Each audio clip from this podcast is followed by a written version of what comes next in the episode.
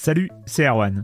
Je me permets ce petit message avant votre podcast pour vous parler du festival Silence on Joue qui aura lieu le 25 mai prochain à la Cité des Sciences et de l'Industrie à Paris. De 10h à 22h, on vous prépare une journée qu'on espère passionnante avec des discussions, des débats au cœur même de la Cité des Sciences et une soirée mémorable dans un grand amphithéâtre. La billetterie est ouverte, le lien est dans la description des derniers épisodes et vous trouverez aussi un lien vers la programmation. C'est 20 euros pour la journée et la soirée, et si vous voulez juste passer nous voir en journée, il suffit d'une entrée classique pour la cité, c'est 13 euros tarif plein avec éventuellement des réductions. C'est la première fois qu'on organise un truc pareil et on espère vraiment que vous répondrez présente et présent. En tout cas, nous, on a très envie de vous croiser de rencontrer celles et ceux qui nous écoutent chaque semaine. Rendez-vous donc le 25 mai et je vous laisse avec votre épisode de Silence en joue ou de la bande-annonce ou de Gâchette gauche ou de Dans la boucle. Enfin bref, bonne écoute. Hiring for your small business? If you're not looking for professionals on LinkedIn, you're looking in the wrong place. That's like looking for your car keys in a fish tank. LinkedIn helps you hire professionals you can't find anywhere else, even those who aren't actively searching for a new job but might be open to the perfect role. In a given month, over 70% of LinkedIn users don't even visit other leading job sites. So start looking in the right place. With LinkedIn, you can hire professionals like a professional. Post your free job on linkedin.com slash people today. Silence en joue, Erwan Cario, bonjour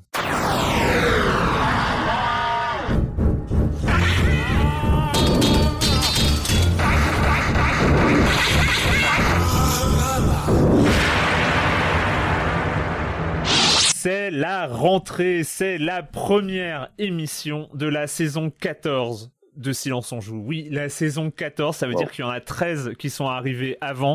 Ça veut dire qu'on a commencé en 2007. Ça veut dire qu'on est vieux. Oh là là. Enfin, en tout cas, en tout cas, ceux qui étaient là depuis le début, peut-être pas les autres. Mais, euh, mais voilà, c'est le début de cette saison 14 qui arrive vous n'avez pas manqué de le remarquer avec un poil de retard, je crois. Je crois, il y a eu euh, des euh, auditeurs qui ont fait euh, une, enquête approfondie que ce n'est pas la rentrée la plus tardive de ces 13 dernières années. Je crois qu'une fois on était rentré le 6 ou le 7 octobre, je crois, je crois, mais pas loin quand même parce qu'on rentre là, cette émission devrait être diffusée le 2 octobre 2020. Bref, si on continue dans les chiffres, c'est la 449e émission de Silence on joue. Alors, c'est le chiffrage officiel. Peut-être que si un jour on arrive à 500, comme ça on fera une fête et tout ça, ce sera cool. Euh, je pense qu'il doit en manquer une ou deux dans le décompte. Déjà la 200e, ne l'oublions jamais. C'était le canon, était le canon cette 200e d'ailleurs. ah bah complètement, elle est, ouais, c'est, le, canon, mais c'est notre podcast écrit. Elle est hein, dans le donc, pour cloud, ceux qui euh, veulent retrouver, euh, dans le cloud oral. Elle, elle- elle existe, elle est sur libération.fr. On peut la retrouver cette 200e de Silence on joue.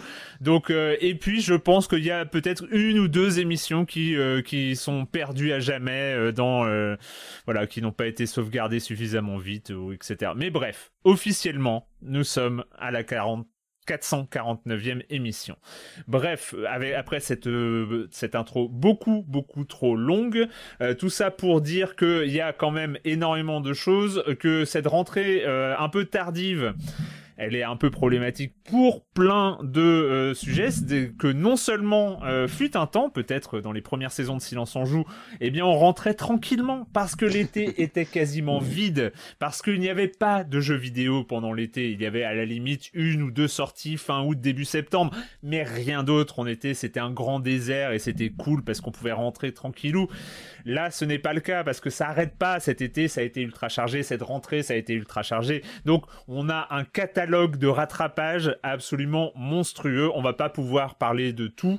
Est-ce qu'on va parler d'Avengers? Je ne sais pas. Est-ce qu'on va parler de Crusader Kings 3 il va falloir, mais je sais même pas comment, parce que personne n'y a joué encore dans l'équipe, mais ça m'a l'air d'être un jeu formidable. Mais il est, oui, il faut juste trouver 40 ou 50 heures à caser euh, d'ici euh, d'ici les semaines à venir. Mais bon, c'est pas grave, on va peut-être s'en sortir. Est-ce qu'on va parler de tous les jeux qui sont sortis? Non, on va essayer de, de parler d'un maximum. Donc, le programme en termes de jeux, oui, parce que je vais y arriver. Euh, cette semaine, on va parler de Fall Guys parce qu'on n'a pas le choix, c'est un peu le jeu de l'été. On va parler de There Is No Games, Wrong Dimension, de Tell Me Why, de In Must, de A Monster Expedition, de My Exercise, et on terminera par l'exercice incontournable de ces rentrées, de ces dernières rentrées, évidemment, c'est NBA 2K21. Et puis quand même, son petit frère qui est sorti au beau milieu de l'été, PGA 2K21, c'est-à-dire le, l'arrivée du golf dans la licence, euh, dans la, la grande famille des 2K. Bref, le programme est beaucoup trop chargé comme vous en avez, euh, vous l'avez entendu, et puis cette intro est beaucoup trop longue, donc je vais enfin accueillir plusieurs, j'ai même pas fait le compte. On est, on est cinq en ligne. Quatre de mes chroniqueurs favoris. Euh, je, Julie Le Baron. Bonjour Julie. Salut Erwan. Comment ça va? Bah, Écoute, ça va très bien. Très contente de, de reprendre vraiment. Euh, je trépignais d'impatience, je t'avoue. Ouais, comme tout le monde. L'été s'est bien passé, la rentrée s'est bien passée à Canard PC, tout ouais, va bien. super bien. Écoute, bah, on travaille toujours à distance euh, en, en, grande majorité, mais, mais ça se passe bien. Mais chargé, comme tu le dis.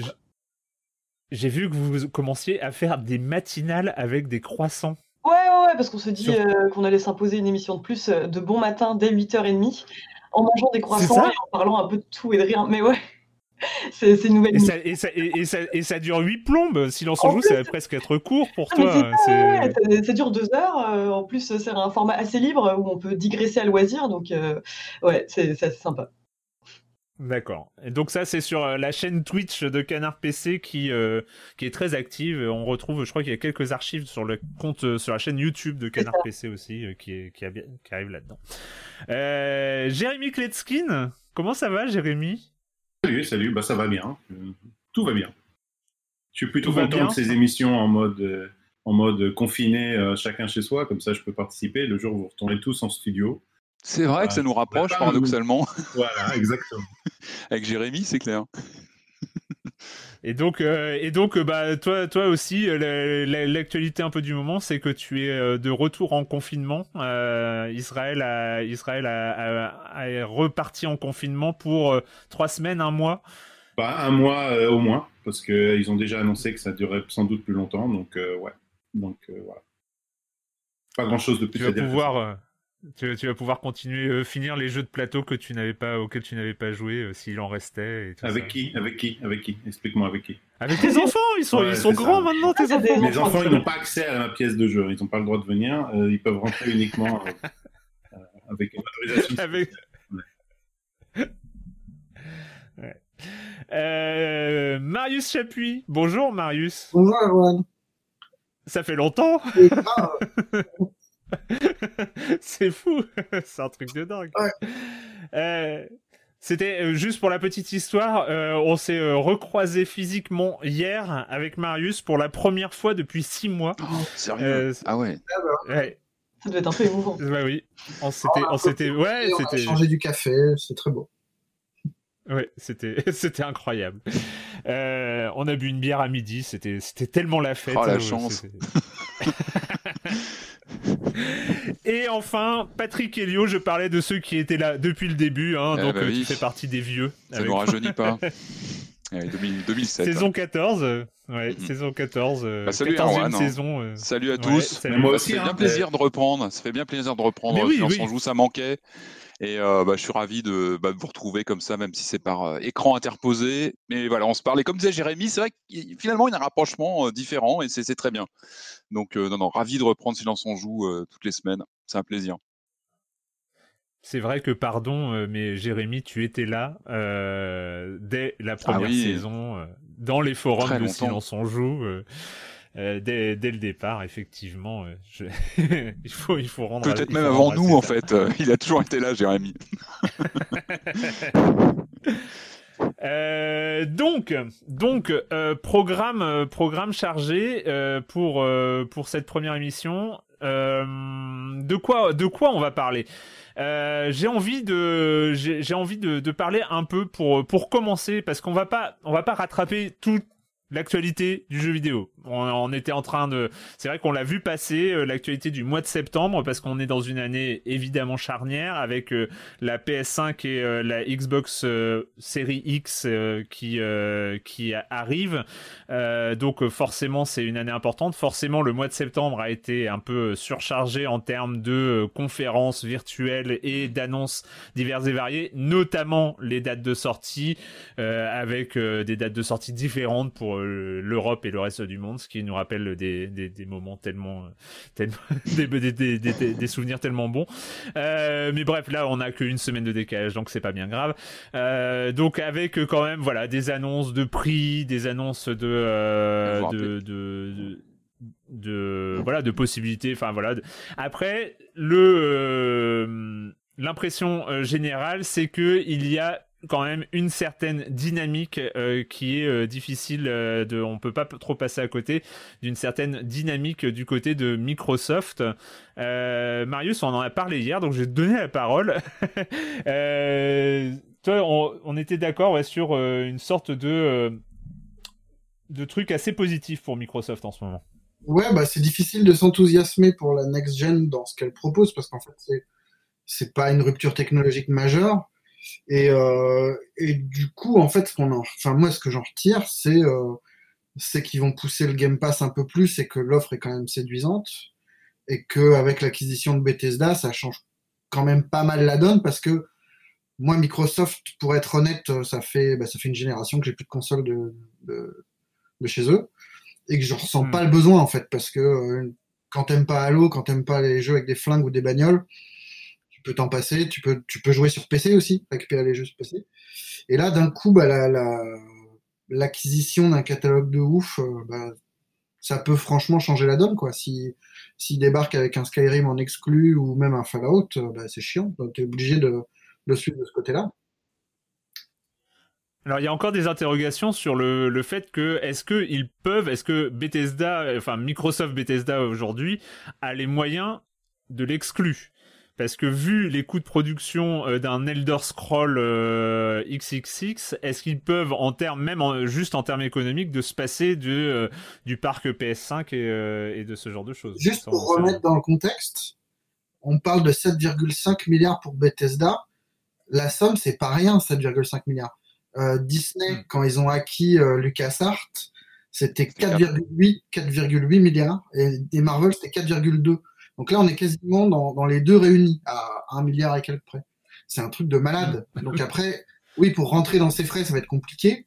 Mais s'ils décident, enfin, ils ont une surface financière qui est complètement différente de Sony ou, Nintendo. Et s'ils décident de le faire, bah, hmm. voilà. C'est, des, de toute façon, c'est des acquisitions à perte pendant un moment. Et, euh, et là, ils ont, en gros, ils sortent le, carnet de chèques et ils disent, euh, on va enterrer tout le monde, quoi.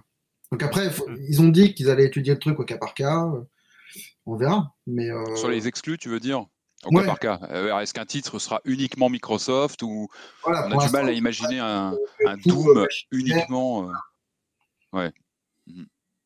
Mais c'est la guerre froide. Hein. Pour moi, il y a vraiment une sorte de guerre froide qui est en train de se, profiler autour de.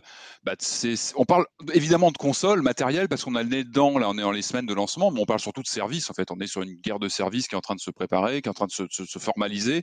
Et moi, j'y vois une sorte de presque de guerre froide entre, entre Microsoft et Sony. On a un peu la pression avec cette acquisition Bethesda qu'on a une sorte de bloc occidental qui est en train de se profiler avec euh, euh, évidemment Microsoft qui retrouve un peu pour moi le.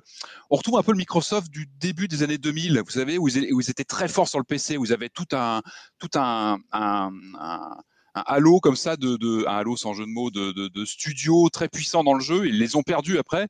On a on a un peu la sensation qu'ils renouent avec ça, avec le fait de, de, comme ça de sécuriser plein de studios euh, très connus. Et moi, j'ai un peu la sensation de voir un bloc occidental avec euh, donc euh, Microsoft, Bethesda, Electronic Arts aussi, je crois, qui passe en, qui intègre le, le Game Pass. C'est pas rien, c'est pas rien d'avoir Electronic Arts.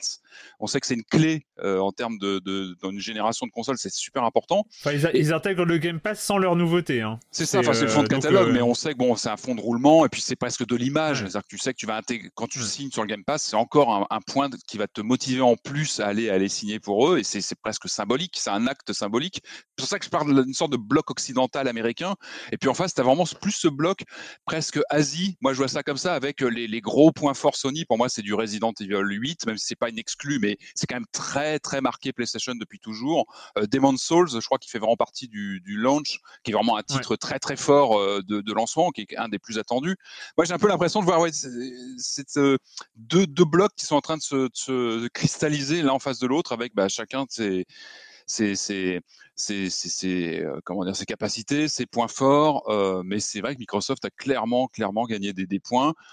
J'ai presque l'impression que le lancement de la, nouvelle console est, presque périphérique. C'est un point qui nous cristallise, nous, parce qu'on est, on est féru de technologie, on s'intéresse à tout ça. Mais pour eux, je pense vraiment que la priorité, elle est dans le service. Et le fait de pouvoir rendre les jeux accessibles un peu partout, ça va être ça leur, leur point fort. Et oui, c'est vraiment cette nouvelle génération, elle est vraiment en train de passer sur les services, à mon avis. Mais c'est assez rigolo parce que quand tu parlais, ça me rappelle une autre, une autre période. Alors après, moi, je sais bien que c'est difficile de voir des cycles euh, dans, dans l'histoire. On, on, se répète pas parce qu'il y a, avec, avec le progrès technologique, c'est difficile de, de, de, de, se référer au passé. Mais moi, ça me rappelle vraiment le passage PS2, euh, enfin entre la PS2 et la PS3. Alors, je sais plus, c'est la sixième, la septième génération ou quelque chose. Euh, je, je sais, je sais plus, mais cette, cette époque-là où en fait Sony sortait euh, d'une phase de quasi monopole avec la PS2 mhm. où Xbox venait de lancer sa console et ça marchouillait pas, enfin machin, et ils avaient sur ce passage-là, ils avaient réussi PS2, PS3, Sony se repose sur ses acquis totalement. Mhm. Euh, on est les maîtres du monde, on a vendu 150 millions de consoles, plus personne peut, peut rien contre nous, etc. On est tranquillou. Et Microsoft, eux, ils, euh, ils cherchent à, euh, à, à, innover. Alors, il, il, y a le Xbox Live Arcade, il y a mhm. pas mal de choses sur lesquelles ils s'appuient, le, donc les, les shops en ligne, le, les... Les, les... abonnements qui, qui étaient super forts, etc. Et là, ils, ils arrivent avec la 360 à quasiment faire jeu égal sur, la génération qui suit. Et après, il se replante d'une manière assez magistrale aussi. Hein. il faut bien, il faut bien dire, on, les lauriers vont à Microsoft là-dessus pour se planter à ce point sur euh, sur un changement de génération, c'est balèze. Mais là, il se gaufre au total sur euh, sur la génération PS4, Xbox One. Euh, et donc et là, j'ai l'impression qu'on se, se retrouve avec voilà euh, une, une, génération sur deux, euh, avec Sony qui se repose peut-être un peu sur euh, ses acquis euh, PS4, euh, donc qui, qui voilà fait une nouvelle console up to date, mais mais qui qui révolutionne pas grand chose, etc. Et Microsoft qui se bouge le cul à côté et qui essaye de de, de, de, de, creuser un peu les acquis sur le Game Pass, sur le, le truc de console en leasing où tu vas avoir ta console par abonnement. Et je me dis que ouais, il y a une vraie dynamique euh, assez, assez surprenante. Euh, mais comme tu l'as dit, Marius, euh, Microsoft a du pognon. Et puis, il y a ça. Et puis, il y a aussi, bah, puis c'est c'était très bien en termes de communication. Enfin, je crois que l'annonce Bethesda est tombée juste avant les précommandes de la Xbox, la nouvelle, si je dis pas de bêtises. on sent que voilà, tout ça était dans une logique. Mais c'est vrai que Bethesda, c'était un coup euh, vraiment stratégique en termes d'image, euh, en termes de, bah, on, connaît les licences très très puissantes en termes d'impact sur les joueurs, les Doom, les Skyrim et compagnie. Ce sont vraiment des marques très fortes. C'est un signal, c'est un signal important. Euh, qu'il y ait des exclusivités euh, au final sur telle ou telle machine, a priori, ça va se décider au cas par cas, mais c'est un signal fort euh, du fait bah, que, ouais, Microsoft revient dans le jeu et, n'est pas là pour s'amuser. Quoi. Ils sont sérieux. Après, sur Game Pass, il y a un truc qui. Enfin, je m'avance euh, sur des années, mais j'ai du mal à pas imaginer que le truc ait du succès. C'est quand même super séduisant. Ma crainte, c'est qu'on se retrouve avec le même phénomène qu'aujourd'hui avec Netflix, où il y a un truc de paresse euh, du spectateur qui va qu'à Netflix et qui va pas se faire chier à aller chercher une série qui est pas sur Netflix. Euh, oui, et puis il va se contenter de jeux médiocres pour rentabiliser son. Quoi. Voilà, je pense qu'il y a un truc de, un danger pour la curiosité quand tu as euh, tout à portée de main et que tu apprends à, à, plus te poser de questions en fait. Hmm. L'inverse est vrai aussi, ça peut permettre de découvrir des jeux. typiquement, dans le catalogue Bethesda, ça peut permettre de redécouvrir du prêt ou des trucs comme ça, euh, qui n'ont pas eu des succès de ouf, euh, c'est super. Mais, euh, mais à moyen terme. Jérémy Jérémy, toi, tu t'en penses quoi de, de, cette, de cette arrivée, de ce passage next-gen Moi, j'aime bien l'approche bourrine un peu de Sony qui va avec, comme, un peu comme la génération d'avant, pareil, sur une stratégie, comme tu l'as dit, une console mise à jour, des gros titres, et puis un, puis un, langage qui part vers du, du Harry Potter, du Spider-Man, du Final Fantasy, enfin voilà, des gros, des gros mots du, du plutôt les grands mots du, jeu vidéo, et puis ils y vont par, la, par la porte principale. Et Microsoft qui tente une approche multistratégique, surtout, très, je trouve ça intéressant. Moi, je suis plutôt bourrin dans l'âme, donc euh, la, stratégie de Sony me, plaît plus. Je suis pas du tout, euh, je consomme pas les jeux en très très grande quantité, donc j'ai pas le Game Pass, moi m'attire moins parce que j'ai pas, je préfère choisir mes quelques jeux, mettre les moyens. Euh, s'il y a besoin, s'ils coûtent un peu plus cher, c'est pas grave, mais au moins j'aurai les jeux que j'aurais choisis et je suis plutôt dans le contrôle de, ce que je consomme plus que dans la, quantité. et donc ça, ça, me dérange moins. C'est pour ça que j'ai pas de compte Steam avec 250 000 jeux vais avoir une dizaine de jeux sur Steam à chaque fois qu'il a fallu absolument acheter un jeu par Je suis passé par là. Donc mm. moi, je suis plutôt un consommateur Sony, euh, pas uniquement euh, parce que j'aime la marque ou que ce soit. Oui, je, suis plutôt un PlayStation, mais, de manière générale, sur leur stratégie, elle me convient pour le moment. Voilà. Euh, Et Julie, toi, tu ah bah moi je suis plutôt raccord avec ce que Jérémy vient de dire, pas tant le côté bourrin dans l'âme que le côté besoin de maîtriser en fait ma propre consommation en fait. Surtout à une époque mm. où j'ai l'impression d'être complètement surchargé de jeux, on le voit bien, enfin avec cette émission. Euh, j'aime bien l'idée ouais, de, de, choisir ce à quoi je vais jouer et j'ai toujours peur en fait d'être soumise à la dynamique. Euh, je paye un pass, je le rentabilise. Enfin, c'est exactement pour ça que j'ai pas de carte MK2 parce que je sais que j'irai voir les pires purges du monde euh, juste parce que le faire. Et ça, c'est, je pense qu'il y aura un côté un peu intimidant dans le dans le catalogue Xbox qui, moi, j'avoue, me fait un peu peur. c'est vraiment le, côté, euh, le gigantisme du truc, moi, qui me, qui m'attire moins. Il y a une qualité quand même à déconnecter la capacité de jouer du, prix, en fait. Euh, si tu as 50 mm. jeux accessibles et qu'il y en a la moitié que tu n'aurais jamais fait, tu peux essayer des genres qui t'attirent pas naturellement, tu peux essayer des trucs. Et ça, c'est bien. Ouais, on a quand même un lancement, je trouve, next-gen très particulier. C'est qu'on a deux machines qui semblent assez séduisantes. Les premiers retours euh, parlent vraiment de, quelque chose d'assez sérieux. En termes de soft, je trouve qu'il n'y a rien pour l'instant qui me fait sauter le pas, clairement. Euh, mm. Moi, j'ai rarement vu une arrivée de nouvelle génération de machines avec aussi peu de titres killer app qui te font euh, sauter le pas directement. C'est pas vrai. Surtout tous les jeux sont cross-gen. Tous les jeux sont cross-gen. En plus, voilà, il y a cette ambiguïté, tu vois, et, notamment, je trouve que le message chez Microsoft, autant la machine a l'air d'être très bien conçue, je trouve que c'est pas clair du tout sur les versions, le fait de passer d'une version du euh, old gen à next gen. Il y a une sorte de flou. Alors, je pense que c'est plutôt positif pour le, consommateur parce qu'on va pouvoir garder peut-être une ancienne console un peu plus longtemps et puis faire une transition plus douce vers la next gen. Après, il faut s'y retrouver. Enfin, si Xbox, c'est combien de machines sur le marché en même temps? Je trouve que c'est un même moi qui connais, qui suis tout ça très bien, j'ai du mal à m'y retrouver et je me dis voilà le, joueur euh, euh, qui est plus, euh, qui est plus, voilà plus, qui est moins, qui, qui, joue plus de façon plus casual, as un mal fou à s'y retrouver. D'ailleurs, on l'a vu avec les précommandes de Xbox Series X qui ont, été, qui ont explosé au moment des précommandes parce que euh, pas mal de joueurs se trompaient de nom, en fait, de, de, de référence de hmm. console et, optaient pour le... One, X, ouais. Exactement, alors que c'était la, fameuse Project Scorpio. Moi, je préférais le nom Scorpio, était plus, voilà, était plus net. Mais du coup, là, voilà, il y a une ambiguïté, il y a beaucoup de références et surtout, je trouve qu'il y a, moi, il y a, il y a un manque de soft pour le lancement. Moi, je, pour l'instant, j'ai rien précommandé, j'attends. Euh, on m'aurait dit Resident Evil 8 sur la PS5 d'entrée, j'aurais voilà, je pense que ça m'aurait peut-être démangé. Pour l'instant, euh, je trouve qu'on a une fin de génération euh, plutôt euh, séduisante. Tu vois, on a des Rock Squadron, tout ça qui arrive. Il y a des jeux qui, qui font vraiment envie, je trouve, sur la dernière, la dernière vague là, de, de, jeux qui arrivent. moi, en tout cas, j'ai pas sauté le pas pour l'instant. Je trouve qu'il y a un manque de, de, titres qui te font acheter une console. je sais pas, tu vois, la Switch. il y avait, là, là, où je suis, là où je suis pas d'accord, Patrick. Patrick, là où je suis pas d'accord, c'est que euh, c'est la même chose depuis euh, des générations. Les, les, les line-up de les line-up de sortie euh, des consoles sont nuls, mais c'est historique. Alors, oui, c'est vrai. Alors, ça, arrive souvent. La, seule la seule exception dont je me souviens là, mais j'ai pas j'ai pas fait une c'est pas exhaustif, mais la seule exception c'est la Switch qui débarque avec Breath of the Wild, qui qui déchire tout.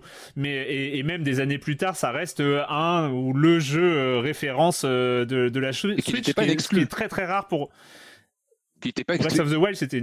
Non, mais il sortait sur Wii U en même temps. mais il, sortait sur Wii U en même temps. Il illustrait euh, l'avancée euh, justement d'usage, le côté pratique de la console. Mais à part ça, euh, je sais pas si moi je me souviens pas des, des, jeux de lancement de la PS3 ou ceux de la PS4 c'était rien de rien de très de très marquant et ça faisait pas super envie non plus. Ouais, mais là il Marius? Il y avait Knack, Knack, c'est formidable. non, ça a toujours été pourri. Voilà. Ouais, ouais et puis bon, il manque, tu vois, je pense qu'il y avait, il y avait quand même l'envie d'avoir un Halo, par exemple, tu vois, un, emblème comme ça au lancement de la nouvelle Xbox. C'était quand même attendu euh, par les fans de, de, la série. Il manque, il manque je pense, des, mm. vraiment des rendez-vous comme ça marquants. Bon, on verra. De toute façon, moi, je, on va attendre un petit peu de voir comment se, se passent le, les, les, premiers mois de, de, confrontation entre les deux. Mais, euh, mais clairement, ouais, je trouve que ça manque de, de soft. Mais c'est vrai qu'on peut avoir une collision si on est c'est vrai qu'on va avoir une grosse collision. Moi, je pourrais être en plein milieu de mon euh, Cyberpunk sur PS4 au moment où la PS5 arrive chez moi. Et elle risque de rester emballée euh, parce que j'aurais juste pas le temps de l'ouvrir. Non, mais c'est vrai qu'il y a une. voilà, je trouve que la promesse, là, elle est dans, dans, dans, dans, le fait d'avoir une version supérieure de Cyberpunk, de ton, de ton Miles Morales, de, de des, jeux, des, jeux, Ubi, et voilà, c'est tout. C'est des jeux tiers euh, qui seront un peu plus, quoi. Ouais, il manque la curiosité, même des premiers jeux parfois ratés d'un launch, j'avais parfois des curiosités, euh, des fantavisions, des trucs un peu bizarres, mais qui pouvaient t'intriguer. Tu c'est quoi? Il y a des nouveaux concepts, des trucs à tenter. Là, comme tu dis, Marius, tu as raison, c'est beaucoup d'updates avec du DLC tout compris. C'est presque d'un Game of the Year en édition. Et ça ça envoie pas du rêve. des personnages qui se reflètent dans les flaques d'eau. N'oublions pas, n'oublions pas les flaques d'eau et les reflets sur les visières de casque, qui sont quand même la grosse avancée technologique de cette génération. On sera amené évidemment à en reparler, hein, quelquefois durant ce début de saison en tout cas. Euh, Patrick, euh, rapidement, je, je sais même pas pourquoi j'ai mis des news d'intro, mais on va, on va le faire quand même parce que c'est la tradition.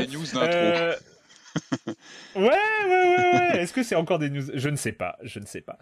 Euh, toi, tu voulais parler, tu voulais parler. Je, lis le conducteur de Game Watch Retro. Allez, les 35 ans de Mario, on en a pas. C'était voilà, on savait que des choses se passeraient. Alors la grande, grande, grande news pour les 35 ans de Mario, évidemment, c'est la sortie du film euh, Super Mario Bros en Blu-ray au Japon, une nouvelle édition. Non, je plaisante. Hein, c'est vrai que ça sort au Japon. Il y a une nouvelle édition de ce film étrange qui a ouvert le grand bal des adaptations de de jeux vidéo en, film raté, mais assez fascinante quand même, qui ressort au Japon. Là, c'est une parenthèse. Non, on a eu quelques annonces euh, rigolotes autour des 35 ans. Alors, c'est vrai qu'on attendait depuis quelques quelques mois après les NES Mini, les Super NES Mini, moi j'attendais une Ultra 64 Mini évidemment, ce qui n'a pas l'air de se profiler. Au lieu de ça, on a eu une Game, une Game Watch, en fait, une réédition qui a été annoncée là pour le euh, dans cette conférence euh, Nintendo des autour des 35 ans de, de, de Mario. Euh, donc une Game Watch qui ressort le 13 novembre, euh, qui reprend ce look, rappelez-vous, de ces, ces, petits jeux électroniques qu'on a tous connus dans les cours de récré, qu'on se passait, etc., euh, autour de, donc, de Super Mario Bros.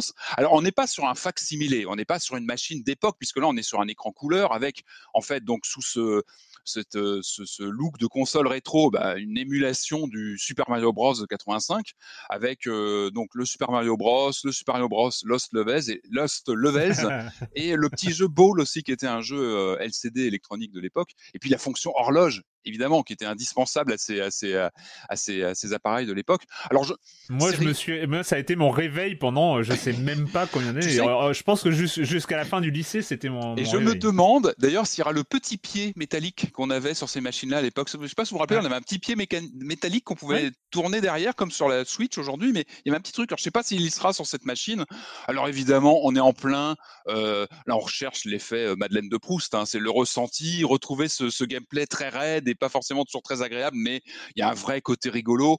Euh, moi, je me dis que ça, ça, peut vraiment recréer des sensations. Là, j'ai précommandé, étonnamment. Hein, c'est pas une console next-gen, mais j'ai précommandé. J'ai craqué en voyant l'objet. En plus, il a ce look euh, euh, Nintendo Japon années 80 qui, bon, qui m'a fait clairement craquer. Puis je trouve que l'objet est rigolo. Euh, tu sais dans quoi tu t'embarques a priori. Hein. Ouais, après, ouais, tu sais où tu mets les pieds clairement. et euh, bon, voilà, on verra la qualité de l'écran et tout ça. Mais j'aime bien l'idée. J'aime bien ce, ce, ce, côté recréation d'un gameplay, euh, euh, voilà, un peu à l'ancienne. On peut se dire que si ça marche, on aura peut-être à venir des écrans doubles. Vous vous rappelez les écrans doubles avec l'action qui était décomposée comme ça en deux écrans qui se répondaient, c'était génial à l'époque. Pourquoi pas Peut-être qu'on aura des choses comme ça à venir. En tout cas, voilà, moi l'objet m'a fait craquer. Et puis dans est-ce que, est-ce que tu as besoin de cette console? Est-ce que tu as besoin de cette console si, comme moi, par exemple, tu as déjà une vingtaine de Game Watch? Ou- Euh, Si tu les as déjà. Est-ce que c'est une question de besoin, de logique, de raison? Non, non, c'est une question de craquage. C'est c'est- c'est- c'est clairement euh, euh, non, il n'y a pas besoin. Bien que l'avoir euh, sur le, un coin du bureau euh, avec l'horloge qui tourne, moi je bon voilà, on va. Je pense que ça, ça peut avoir son utilité. Non, évidemment, c'est un coup de cœur. Et puis dans cette conférence, on a eu aussi euh, bon, on a eu pas mal de choses. On a eu une annonce donc de Mario 3D euh, compile. On va en reparler euh, la semaine prochaine. On a eu aussi cette cette, cette, ce- cette, euh, ce concept de Mario Kart live qui arrive, Home Circuit, euh, qui sort mi-octobre, que je trouve intéressant avec euh, ces miniatures téléguidées de, de cartes euh, qu'on voilà, qu'on place dans le salon. Euh, on joue sur sa Switch avec l'écran euh, via une caméra déportée sur la miniature et la miniature se balade sur un, bah, fait sa course dans le salon en fait sur un, une reproduction de circuit. euh, bon, il faut avoir un salon assez grand, on le voit dans la vidéo Nintendo. Il faut avoir un loft évidemment, hein, ce que je n'ai pas. Donc je, moi, je pense ouais. que ça va être compliqué de faire ça dans, Et dans, un dans détail- l'appartement. Et un détail, il ne faut pas avoir d'enfants. C'est ça. Faut que ce soit Parce hyper que bien ça a l'air d'être un truc. de- ça ça a l'air d'être un, un jouet, tu sais. Ils, font leur pub avec les gamins qui s'amusent. Mais ces gens n'ont pas jamais eu d'enfants.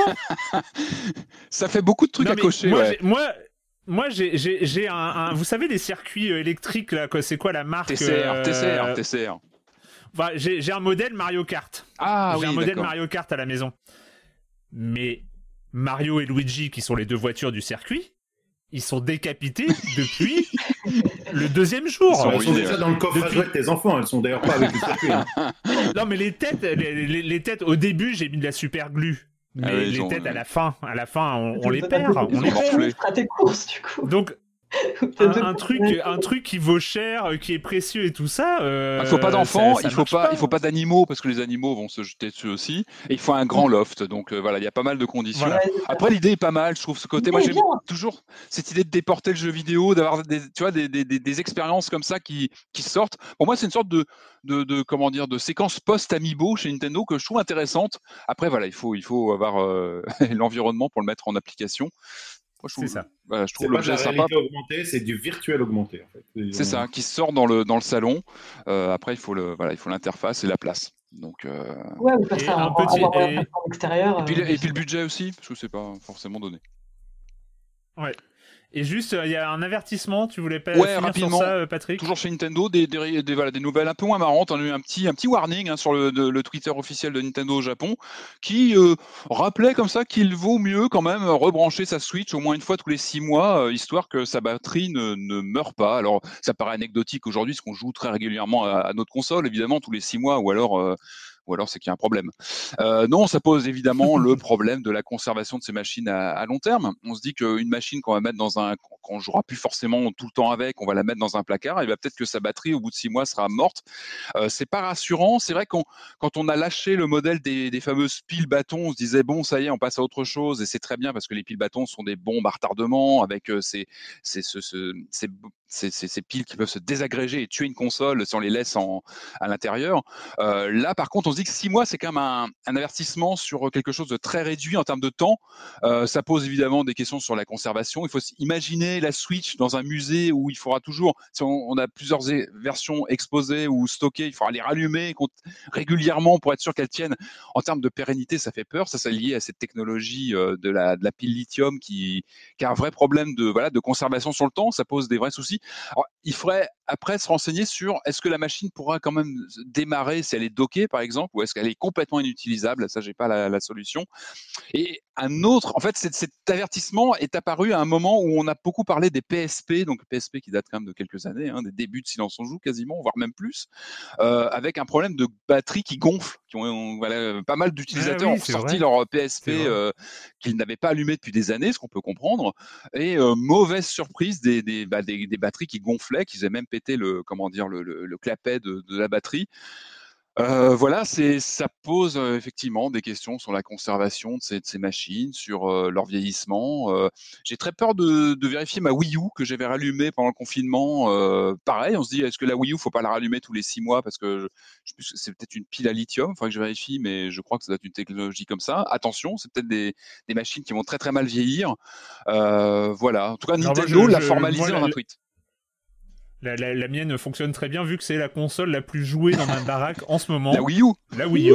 Je ne sais pas pourquoi. Oui, oui, oui, oui. Est-ce du rétro gaming ouais. Est-ce qu'on est sur du rétro gaming ou pas encore Mais ça commence, ça commence à, se, à le devenir. Hein. Je vais, en, je vais peut-être en reparler rapidement dans quelques minutes. Mais euh, alors, Jérémy, euh, on va juste euh, parler rapidement parce que c'est vrai que ça fait partie dans ce mois de septembre, on a été un peu submergé par euh, les différentes euh, actus autour du jeu vidéo, pas forcément les sorties de jeux, mais euh, plus industrielles.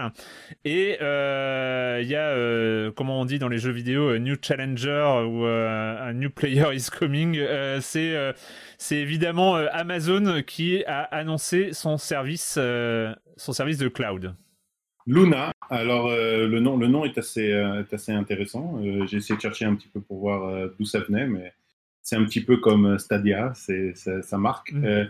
moi, enfin, c'est, c'est juste que le, le, fait que bon, voilà, Amazon arrive dans, ce, dans cette arène et, et, et, ça fait, et, me paraît, avec une offre qui me paraît extrêmement intéressante, avec un modèle justement hybride qui vient disrupter un petit peu le problème qu'avait Stadia, avec des partenariats qui semblent assez solides et puis avec euh, Twitch derrière, qui peut aussi servir de plateforme de lancement pour ce service, euh, c'est forcément un acteur intéressant du, de, de ce qui et, et, et, on sait d'ailleurs d'ailleurs que qu'Amazon aussi a, a, des studios de, de, développement et donc il y a forcément mm -hmm. des surprises qui nous attendent avec des exclusivités qui vont arriver, qui peuvent être des, des, des choses qui sont euh, qui sont aussi euh, surprenantes. Donc voilà, euh, c'est juste la note que j'avais euh, que j'avais faite sur cette arrivée qui est d'ailleurs récente. Mais je me demande vraiment. Quelques jours. C'est vrai que jusqu'ici, Amazon, qui manque, euh, on le sait, absolument pas de moyens, ont pas fait de jeu, en tout cas, euh, réellement intéressant. Enfin, en tout cas, je vois les dernières sorties. Il y, y, y, a eu deux sorties. Il y a leur MMO là qui, euh, bon, qui en studio Amazon, ça a l'air d'être une sacrée pétodière, ouais, avec des jeux. Moi, en tout cas, il n'y a rien qui m'excite énormément pour l'instant. Crucible, ça a l'air assez catastrophique. Enfin, J'attends de voir, mais euh, parce que effectivement, c'est pour, pour offrir des, des, exclusivités. Ils ont, eux, ils sont un petit peu. Euh, tu, tu parlais tout à l'heure d'Airone, comparé euh, Sony et Microsoft et, et toi aussi, Marius, sur, les, sur la surface financière. Amazon, eux, ils n'ont aucun problème. Donc, s'ils veulent passer aussi à la bâtisse supérieure pour faire des acquisitions, etc., dès lors où ils auront décidé que ça devient une priorité, ce qui est peut-être pas encore le temps, le, le cas, parce que le, le cloud n'ayant pas fait ses preuves suffisamment pour, pour faire du all-in euh, financiers, bon, peut-être qu'ils y sont pas encore là-bas, mais un jour ou l'autre, ils pourraient y arriver tout à fait. Et ils ont la base chez Amazon pour le jeu vidéo, ça c'est clair. Donc, euh, ouais. euh, pour devenir un acteur. Euh, voilà. Donc, c'est et, et on, on l'attend en octobre. Donc là, on est vraiment sur un. Ils ont annoncé, ils, ont, ils viennent de l'annoncer, je crois, le 24, c'est ça, donc le 24 septembre, pour une sortie, pour une sortie en octobre déjà. Donc, ça me paraît être quelque chose d'important.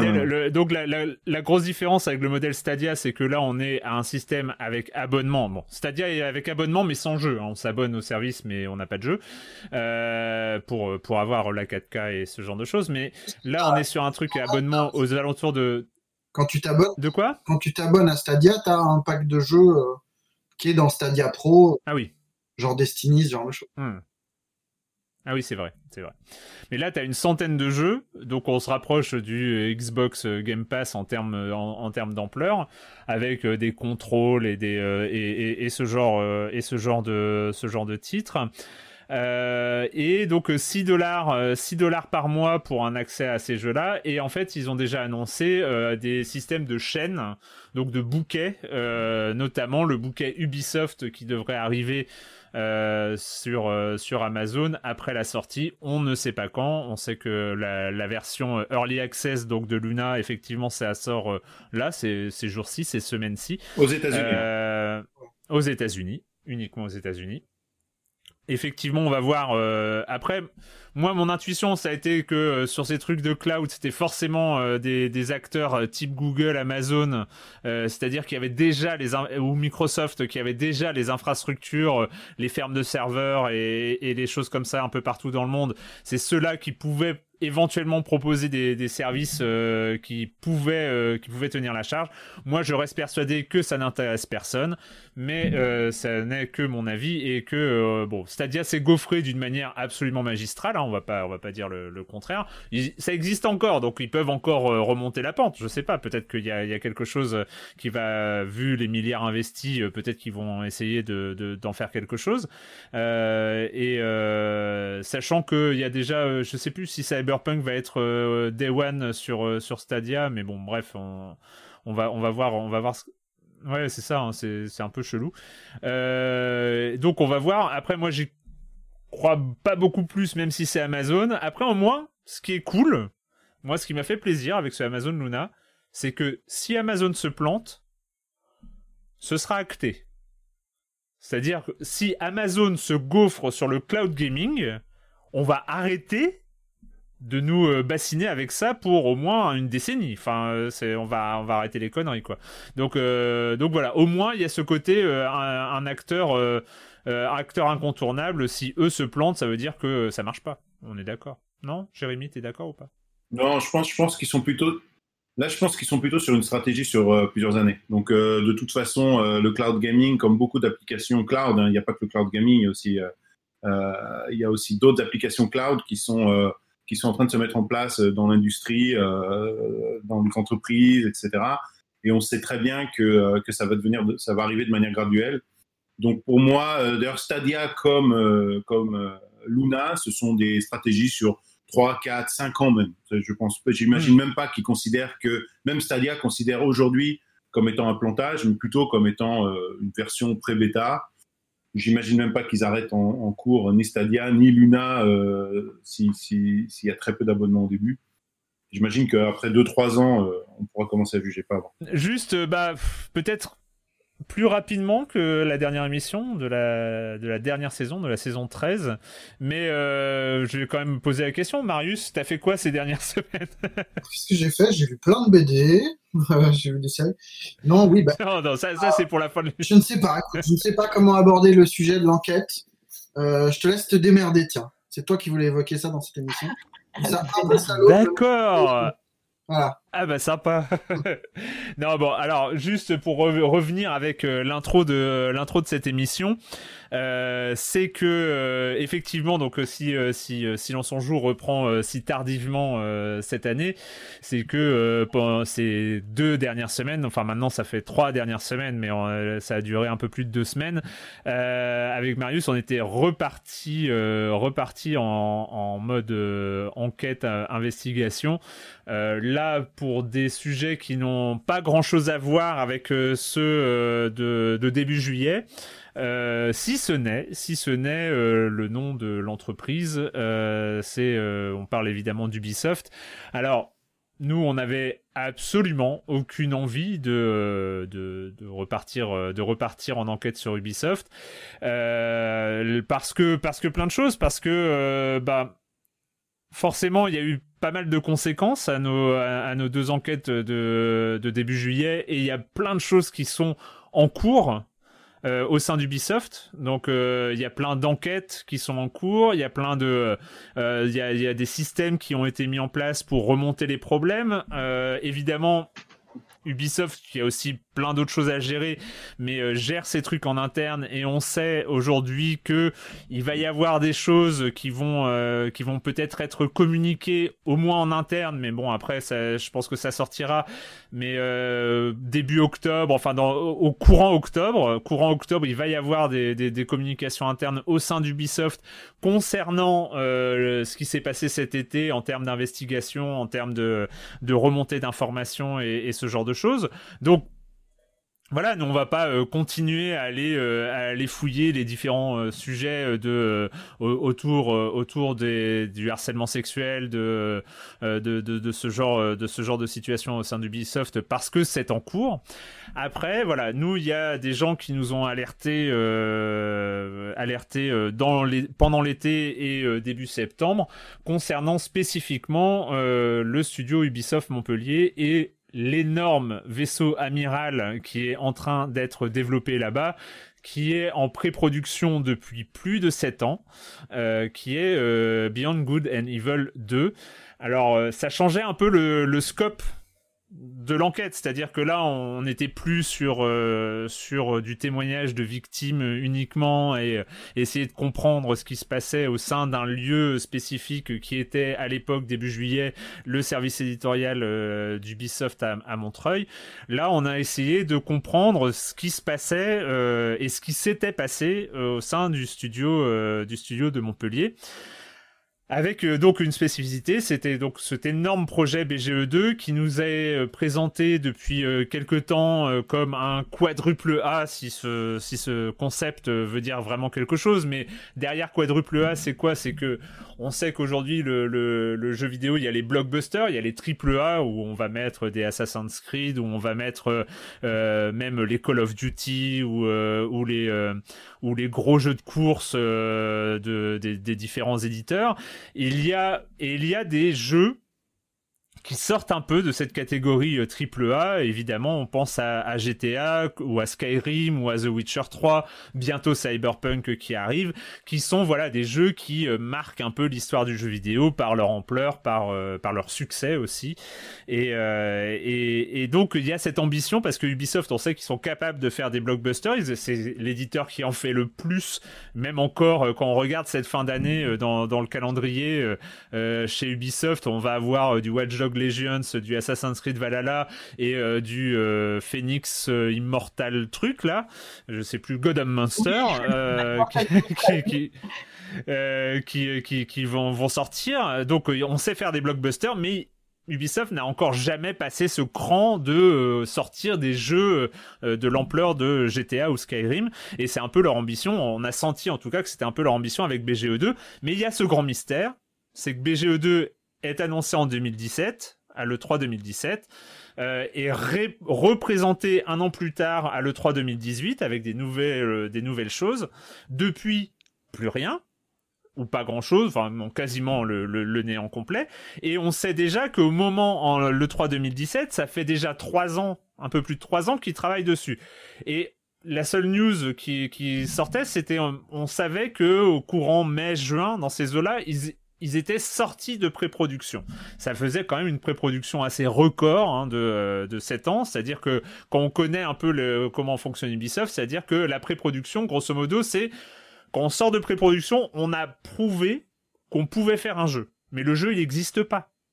Il existe quasiment pas, c'est-à-dire il y a des bouts de la pré-production qui vont pouvoir être repris et servir en, en production, mais c'est quasiment tout est à faire. Donc on, est, euh, il y avait cette interrogation et c'est vrai cette curiosité euh, de notre part quand on nous a parlé de, de BGE2.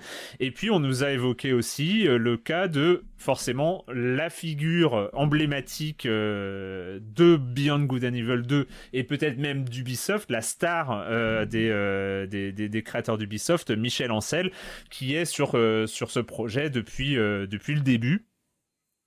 Euh, parce que Beyond Good and Evil était aussi euh, était aussi un, de ces jeux euh, faits au studio de Montpellier. Bref, on a commencé à enquêter et juste pour pour refaire, on va pas faire un making of complet. D'ailleurs, je n'ai pas demandé, j'ai pas fait de FAQ, enfin, j'ai pas demandé des questions aux auditeurs comme comme la dernière fois, mais juste pour pour pour raconter, c'est vrai que les premiers témoignages qu'on a recueillis avec Marius, euh, on savait pas du tout où on allait. C'est-à-dire qu'on avait des, des, des, premiers, des, des, personnes qui nous avaient dit oui, euh, il y a peut-être des choses à regarder de ce côté-là, on, on, est d'accord pour parler. Donc nous, on, écoute les gens.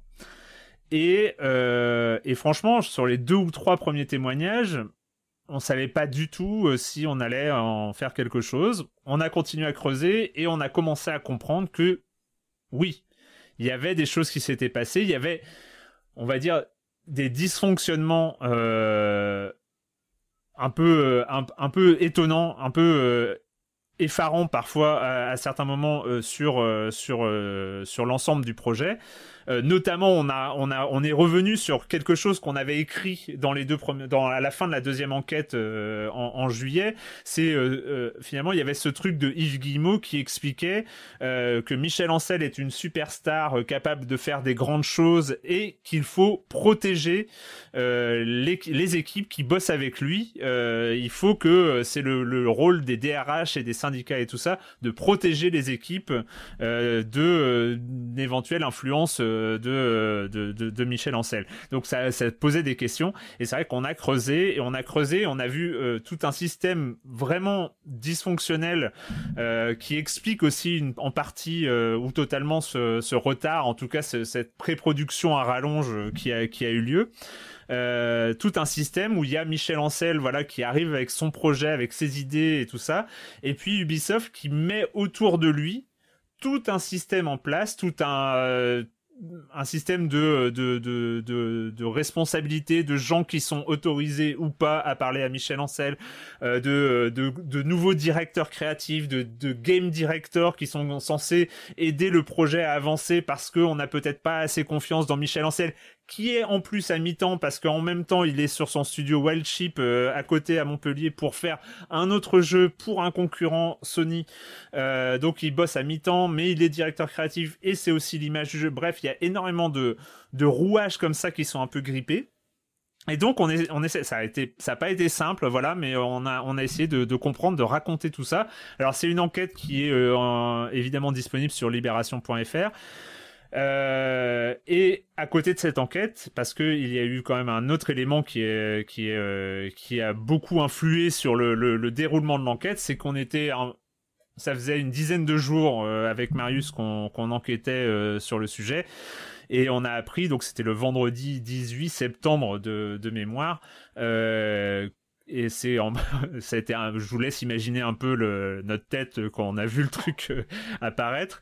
Euh, c'est sur Instagram Michel Ancel qui annonce euh, qui prend tout le monde de court et qui annonce qu'il arrête le jeu vidéo qu'il quitte le projet BGE2 qu'il quitte le projet Wild et son studio Wildship et donc qui s'en va ouvrir une réserve pour la faune sauvage dans la région de Montpellier donc là, forcément, on était un peu, euh, un peu pris de court, euh, voilà. Euh, et puis finalement, en fait, ce qui s'est passé, c'est que Michel Ancel a accepté de répondre à nos questions.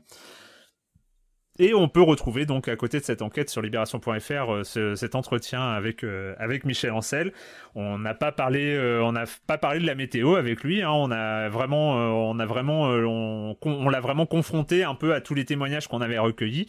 Euh, voilà. Je disais que j'allais reparler, euh, je fais une petite parenthèse, j'allais reparler de la Wii U, euh, parce que, en fait, juste pour la petite histoire, c'est purement anecdotique et ça n'a rien à voir avec le truc, mais quand on, est, on faisait l'enquête, la première enquête sur Ubisoft, moi j'avais passé mon confinement sur Assassin's Creed Odyssey et, et Just Dance.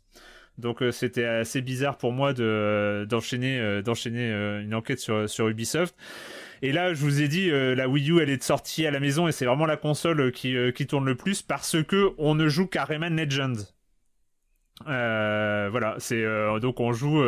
en, immersion totale, quoi. En immersion totale. Ouais, ouais, non, mais en fait, on a passé vraiment l'été, la, la, fin de l'été sur Rayman Legends, qui est absolument exceptionnel et c'est à mon avis le un des rares jeux qui exploite vraiment les capacités euh, euh, multi-écran euh, et de gameplay asymétrique comme on appelait ça à l'époque rappelez-vous de, de, de la Wii U. Voilà et donc c'est vrai que ça m'a fait un peu étrange de, de replonger aussi là-dedans. Voilà tout ça pour dire que c'est une très longue enquête et une très longue interview que vous pouvez retrouver sur libération.fr c'est réservé aux abonnés, mais vous pouvez vous abonner à Libération, et c'est euh, parce que c'est quand même un très bon journal, par ailleurs. Marius, est-ce que je m'en suis bien sorti? Est-ce que tu veux rajouter quelque chose? J'ai qu'une trouille, c'est de raconter, euh, enfin de cramer quelqu'un ou machin. Euh, donc oui, non, non, c'était bien. Écoute, tu as résumé le truc. L'important, c'est que dans les témoignages qu'on a eus, c'est que ça ne provient pas du, enfin, c'est pas du truc en cascade. C'est pas une personne qui nous donne un autre témoignage on a des gens séparés et dans différents coins de BGE2 et à différents niveaux hiérarchiques. Moi, c'était ça, enfin, j'ai l'impression que c'était ça qui nous assurait de pas être euh, dans, dans, dans, dans, un effet de groupe euh, ou de, de loop. Ouais. Et qui, qui permettait. Mais c'est vrai que c'est c'est vrai qu'au début, un des, premiers trucs qui nous a fait hésiter et fait, ou là où on a fait plusieurs entretiens avant de, avant de décider de se lancer, c'est que quand on entend des problèmes sur un projet en particulier, un, un gros projet, un projet qui a énormément de contraintes euh, qu'on peut il y en a certaines qu'on peut saisir, d'autres évidemment qui sont propres à des projets de cette ampleur. Et nous, en tant que journalistes, on ne connaît pas forcément toutes les contraintes euh, créatives, économiques, de production euh, de ce genre de projet. Et c'est vrai qu'on avait, euh, on a été très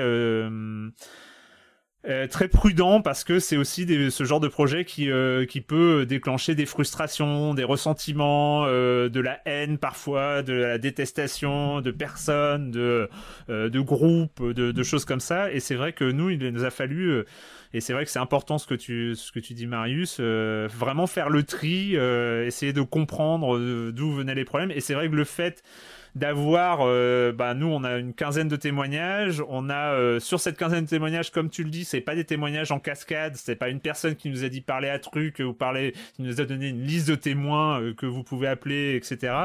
C'est vraiment des, des, des, des, canaux différents, bah, parce que on a eu cette cette avantage de euh, avec euh, notre première enquête, on l'avait dit à l'époque, c'est vrai qu'on a reçu énormément de messages après nos premières enquêtes de salariés d'Ubisoft qui euh, pour euh, leur unanimité, enfin l'intégralité des messages, c'était des messages de remerciement sur euh, sur notre enquête parce que encore une fois, on n'a jamais mis en cause les salariés eux-mêmes d'Ubisoft et et la qualité de leur travail et la qualité des, des, des projets qui sont développés, mais c'était voilà un problème de structure, un problème systémique qui avait lieu à Ubisoft. Donc voilà, on a et il y a, y a eu plein de contacts dans tous les studios d'Ubisoft, dont Montpellier, et donc c'est vrai que ça nous a servi de, de pouvoir rentrer par différents biais, euh, par différents voies, différentes voies euh, dans ce projet.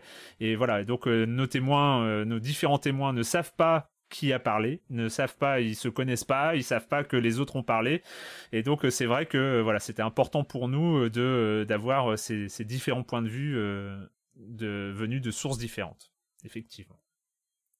Et effectivement, c'est touchy parce que euh, c'est si les gens, euh, c'est beaucoup de gens qui risquent euh, en parlant, qui risquent leur poste. Donc voilà, c'est il faut faut qu'on fasse gaffe et, et dans le cadre de ce podcast aussi, c'est pour ça qu'on va pas forcément aller dans les détails. Et comme tu l'as dit, Marius, on, on, aurait peur que en reprenant un témoignage X ou Y, on se mette à parce qu'on autant on a vérifié ce qui est écrit, autant c'est difficile de de pas déraper à l'oral de manière accidentelle. Moi, je vais te dire, Erwan, il y, a un, truc qui me gêne dans cette histoire, c'est que autant la première euh, enquête, euh, elle était extrêmement importante. Vous avez, vous êtes des super héros. Vous êtes, il, s'agit vraiment, en plus, vous êtes des passionnés d'Ubisoft, donc ils ont eu de la chance. Ils auraient pu tomber sur des journalistes de d'autres médias qui sont beaucoup moins, on va dire, euh, qui s'attardent un peu moins sur les détails et sur, sur l'entreprise et sur le produit de l'entreprise elle-même.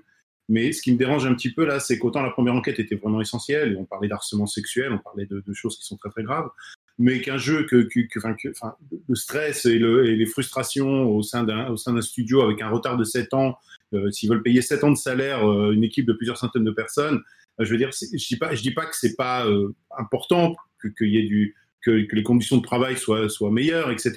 Mais on n'est pas du tout sur la même échelle d'importance qu'avec la première euh, enquête.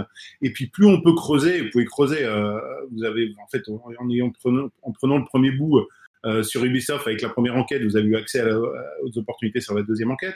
Mais, euh, mais pour moi, ça, je trouve, je trouve qu'un retard de BGE 2, et même s'il sort jamais, etc., euh, c'est pas franchement quelque chose qui, on va dire, c'est pas franchement quelque chose qui, qui, change. C'est un problème énorme sans doute au sein d'Ubisoft, c'est des coûts, c'est aussi des frustrations humaines. Mais je pense que ça, on peut trouver ça toutes les grandes entreprises. On va trouver des on va, on va trouver de, de voilà les problématiques de crunch, euh, enfin, elles sont dans tous les gros studios, hein, presque. Exactement. Donc, on peut toujours s'acharner sur Ubisoft. Euh, je pense que vous avez sans doute euh, peut-être même des débuts d'enquête sur d'autres studios qui peuvent apparaître. Mais je pense pas que ce soit l'idée. L'idée, à mon avis, c'est c'est surtout de généraliser Alors, le problème du crunch. Juste, mais voilà. Juste un truc, c'est que dans mon résumé, je n'ai pas évoqué, c'est c'est une bêtise, j'ai essayé de, de, résumer un peu l'enquête et comme je l'ai dit, je ne suis pas allé sur les témoignages qu'on a recueillis. Effectivement, c'était un mauvais résumé là-dessus parce que j'ai si les gens n'ont pas lu l'enquête, ils peuvent penser qu'on a fait une enquête sur le retard de, de, BGE2, ce qui n'est pas du tout le thème, ou l'organisation même de, BGE2. Nous, notre, intérêt, c'était euh, comment, euh, ce retard, euh, ou comment cette organisation et, cette influence et de Michel Ancel et de la structure qui a été mise en place un peu pour essayer de le canaliser, le contenir et tout ça, génère de la souffrance. Euh, nous, c'était ça le, le, le, truc de notre enquête. Après, il y a deux choses. C'est que, un, effectivement, c'est pas la même ampleur que les deux premières enquêtes. Et c'est pour ça aussi que dans le cadre du, euh, de, de, Libération, ça n'a pas du tout fait la une comme, euh, comme les, les, les, deux premières enquêtes. Ce sont, c'est, c'est une enquête au sein du service culture. et, et d'autre part, voilà, répéter que ça n'a pas la même ampleur, mais on, là on touche quand même, on parle de burn-out, on parle de dépression, on parle quand même de, euh, de, vraies souffrances au travail. On n'est pas dans, euh, en tout cas sur ce qu'on a recueilli, on n'est pas du tout dans des, euh, des, des, principes de harcèlement sexuel et d'agression sexuelle comme, comme ce qu'on a pu recueillir en juillet il reste que ce sont des sujets vraiment euh, graves et assez spécifiques pour le coup, euh, en tout cas dans ce qu'on a recueilli et dans, les, dans des gens qui peuvent être à Ubisoft depuis, euh, qui ne sont pas rentrés à Ubisoft dans, dans le cadre de BGE2 pour certains. c'est des choses qui sont assez inédites sur ce, même sur ce type de projet. Moi, il y a un truc que je regrette, qu'on n'a peut-être pas assez, qu'on n'a pas écrit noir sur blanc et qu'on aurait dû, qu'on nous a dit vraiment, c'est tout ça est lié aussi à la starification des créateurs, dont on est quelque part responsable, nous les journalistes, parce qu'on est en recherche de gens de, de, grands noms euh, derrière lesquels euh, figer un projet. Et on nous a dit que bah, là, tout, toute la souffrance qui était liée à Ansel, mais aussi à toute la structure qui est mise en place autour de lui et qui lui échappe, est faite pour, pour mettre en avant ce mec-là ben, ça, ça, tombe sur la gueule des salariés en fait. Que ça justifie des trucs qui sont super douloureux, qui sont clairement pas aussi identifiables que, euh, que des agressions sexuelles et aussi, aussi franches, mais, mais qui sont néanmoins de la souffrance. Et que ça tient à ce besoin d'avoir un emblème, un, un grand nom, un, un truc simple en fait. Alors qu'un jeu vidéo, clairement, ça a l'air d'être mais c'est comme les séries, on cherche, on cherche à mettre des noms derrière pour identifier, pour, euh, pouvoir créer des, des, des, des, longues traînes et, relier les trucs entre eux. Mais parce que c'est compliqué. C'est compliqué de dire que euh, bah, c'est le résultat de 200 personnes et que euh, ces 200 personnes elles sont différentes. Et, et du coup, ça crée des, malaises. C'est des trucs qu'on veut pas forcément voir. Et ça, je regrette peut-être de l'avoir pas écrit plus noir sur blanc. parce que nous, on nous l'a dit. Clairement, c'est vous êtes en partie responsable vous, les journalistes, de, de ce qui nous arrive. Pardon, Julie? Ah non, non, mais je trouve ça euh, vraiment intéressant, en fait, cette notion de starification que nous, on participe euh, en tant que journaliste à entretenir, quoi. C'est vrai, quoi. Et sachant que euh, on, rappelle, on rappelle qu'il y a cette surcouche à Ubisoft qui a été depuis quand même quelques, quelques années, quelques, quelques décennies.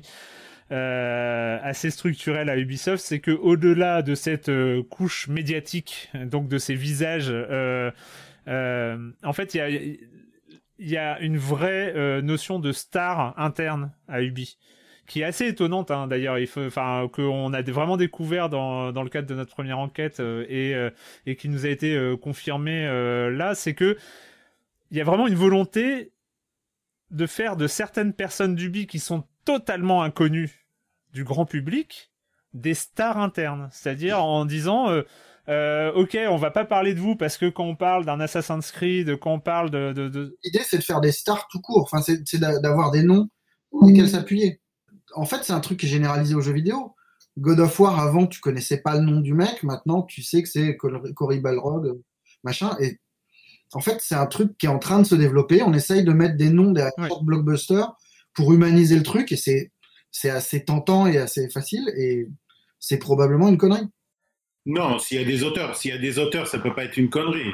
S'il y a des auteurs, ça peut pas être une connerie. Simplement, aujourd'hui, il y a un mélange des genres entre un art director, un chef d'entreprise, un auteur etc. Et, comme, et donc, je, trouve que le fait qu'il y ait une patte dans des jeux, et qu'il y ait un auteur et qu'il y ait une création qui soit reconnue, je pense pas que ça soit une connerie. C'est, on est, on est, je pense qu'il faut juste que ça soit quelque chose qui soit mieux formaté, contrôlé, et puis, et puis un petit peu comme dans les industries plus matures, on va dire à ce niveau-là, hmm. qu'il y ait un, juste simplement un contexte qui soit mieux encadré sur ce que c'est qu'une star de, de mais moi, moi, ça me dérange pas qu'il y ait des stars dans le jeu vidéo comme dans, n'importe quel autre, euh, et surtout des auteurs, des auteurs qui sont vraiment.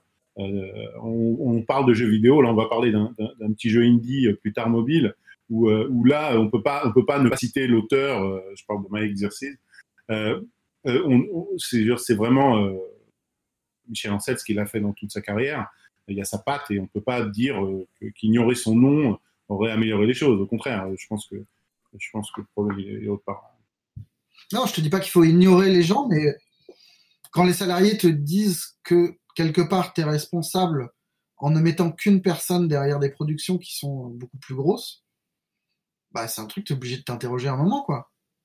Ouais, c'est comme ça dans les films, c'est comme ça dans, beaucoup de dans beaucoup d'autres domaines et euh, oui, bon bah euh, moi c'est pas c'est pas la chose qui me dérange, je comprends bien qu'on est, dans une logique de bien-être mais c'est la vie de l'entreprise, la réalité d'entreprise euh, je dis pas que c'est que, pas tout améliorable de partout, et je dis certainement pas que là il n'y a pas de problème, au contraire. Mais, euh, mais je dis qu'on est là dans une logique où beaucoup des, sans doute des auditeurs du podcast ici vont se reconnaître dans leur propre entreprise, alors qu'ils travaillent tous dans les industries.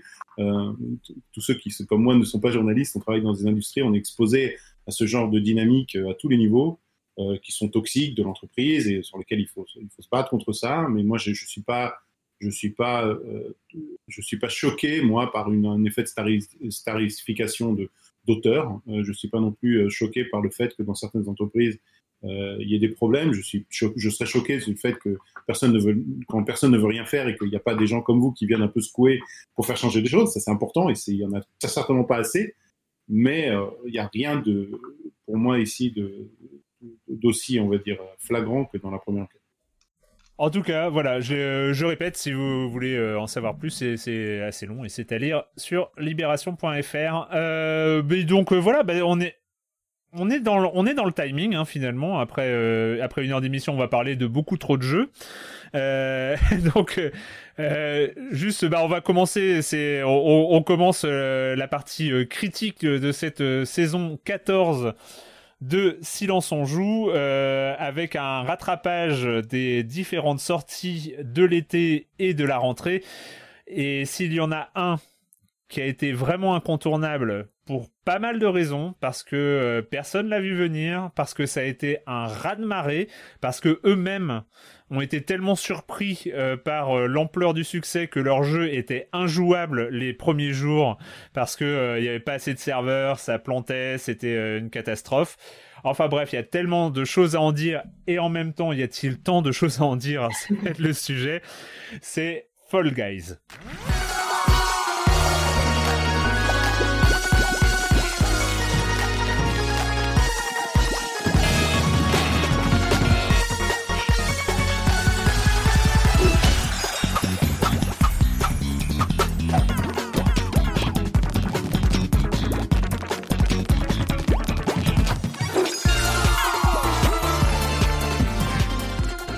Fall Guys, donc euh, de édité par euh, par Devolver, c'est le studio, c'est Mediatonic.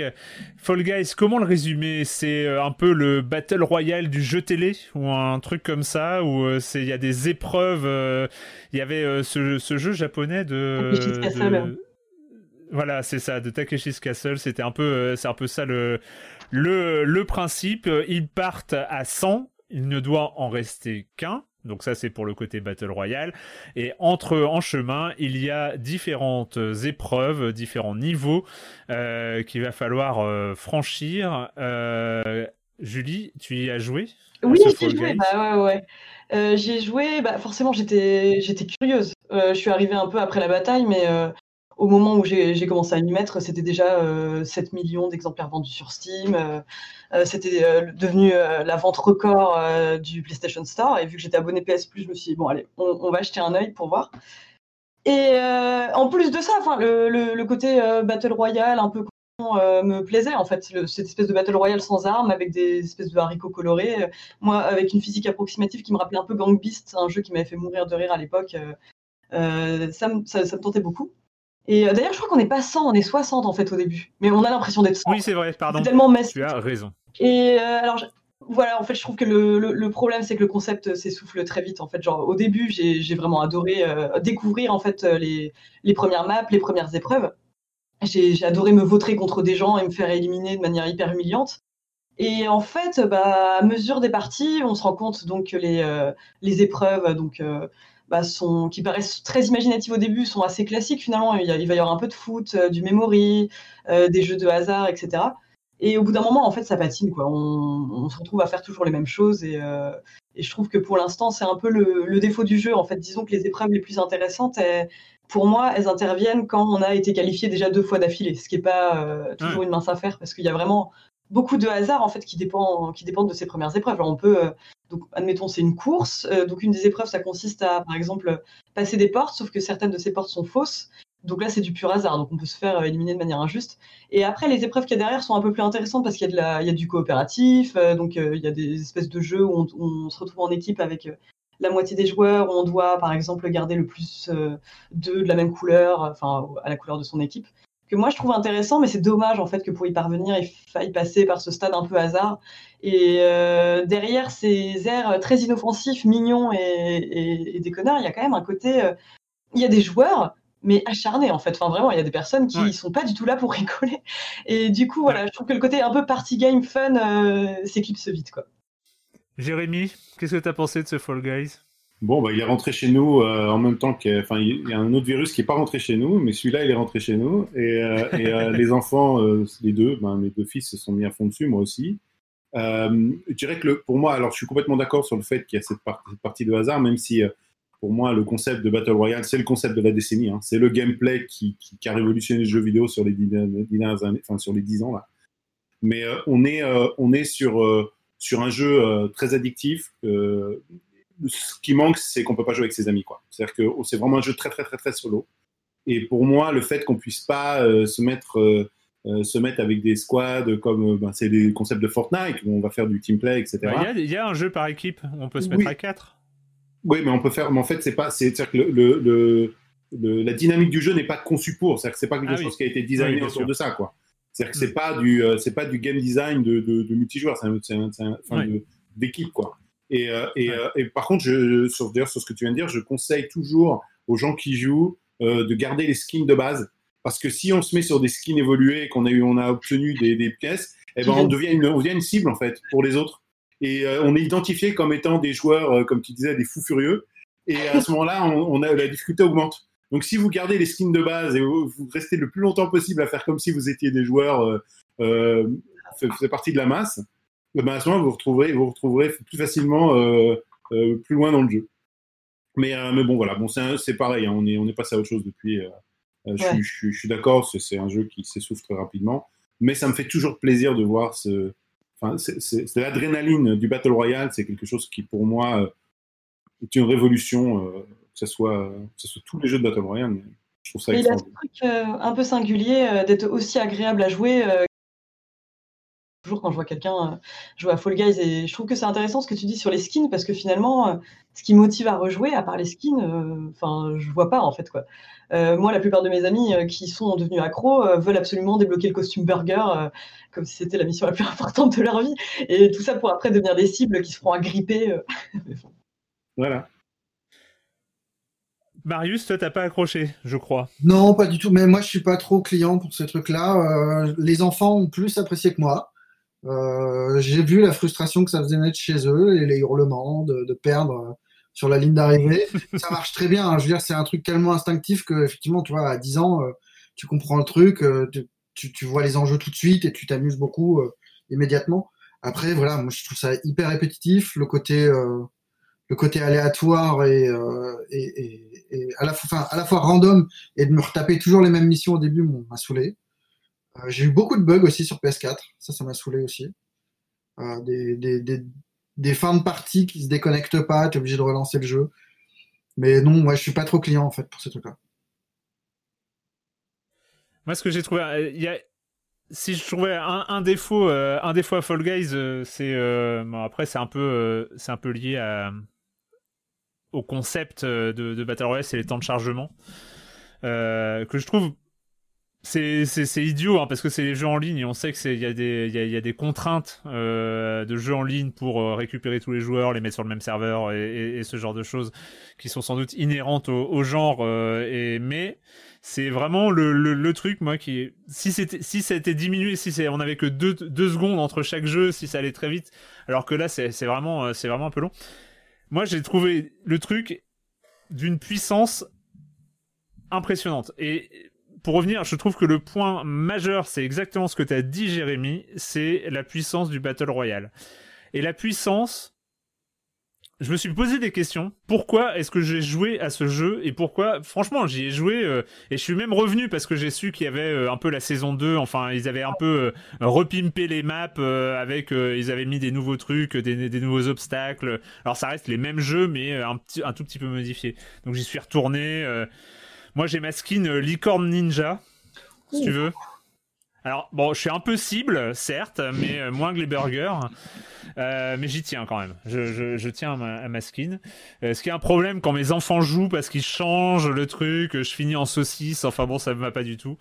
bref, il y a, y a un truc absolument excitant, jouissif à jouer avec les autres, contre les autres.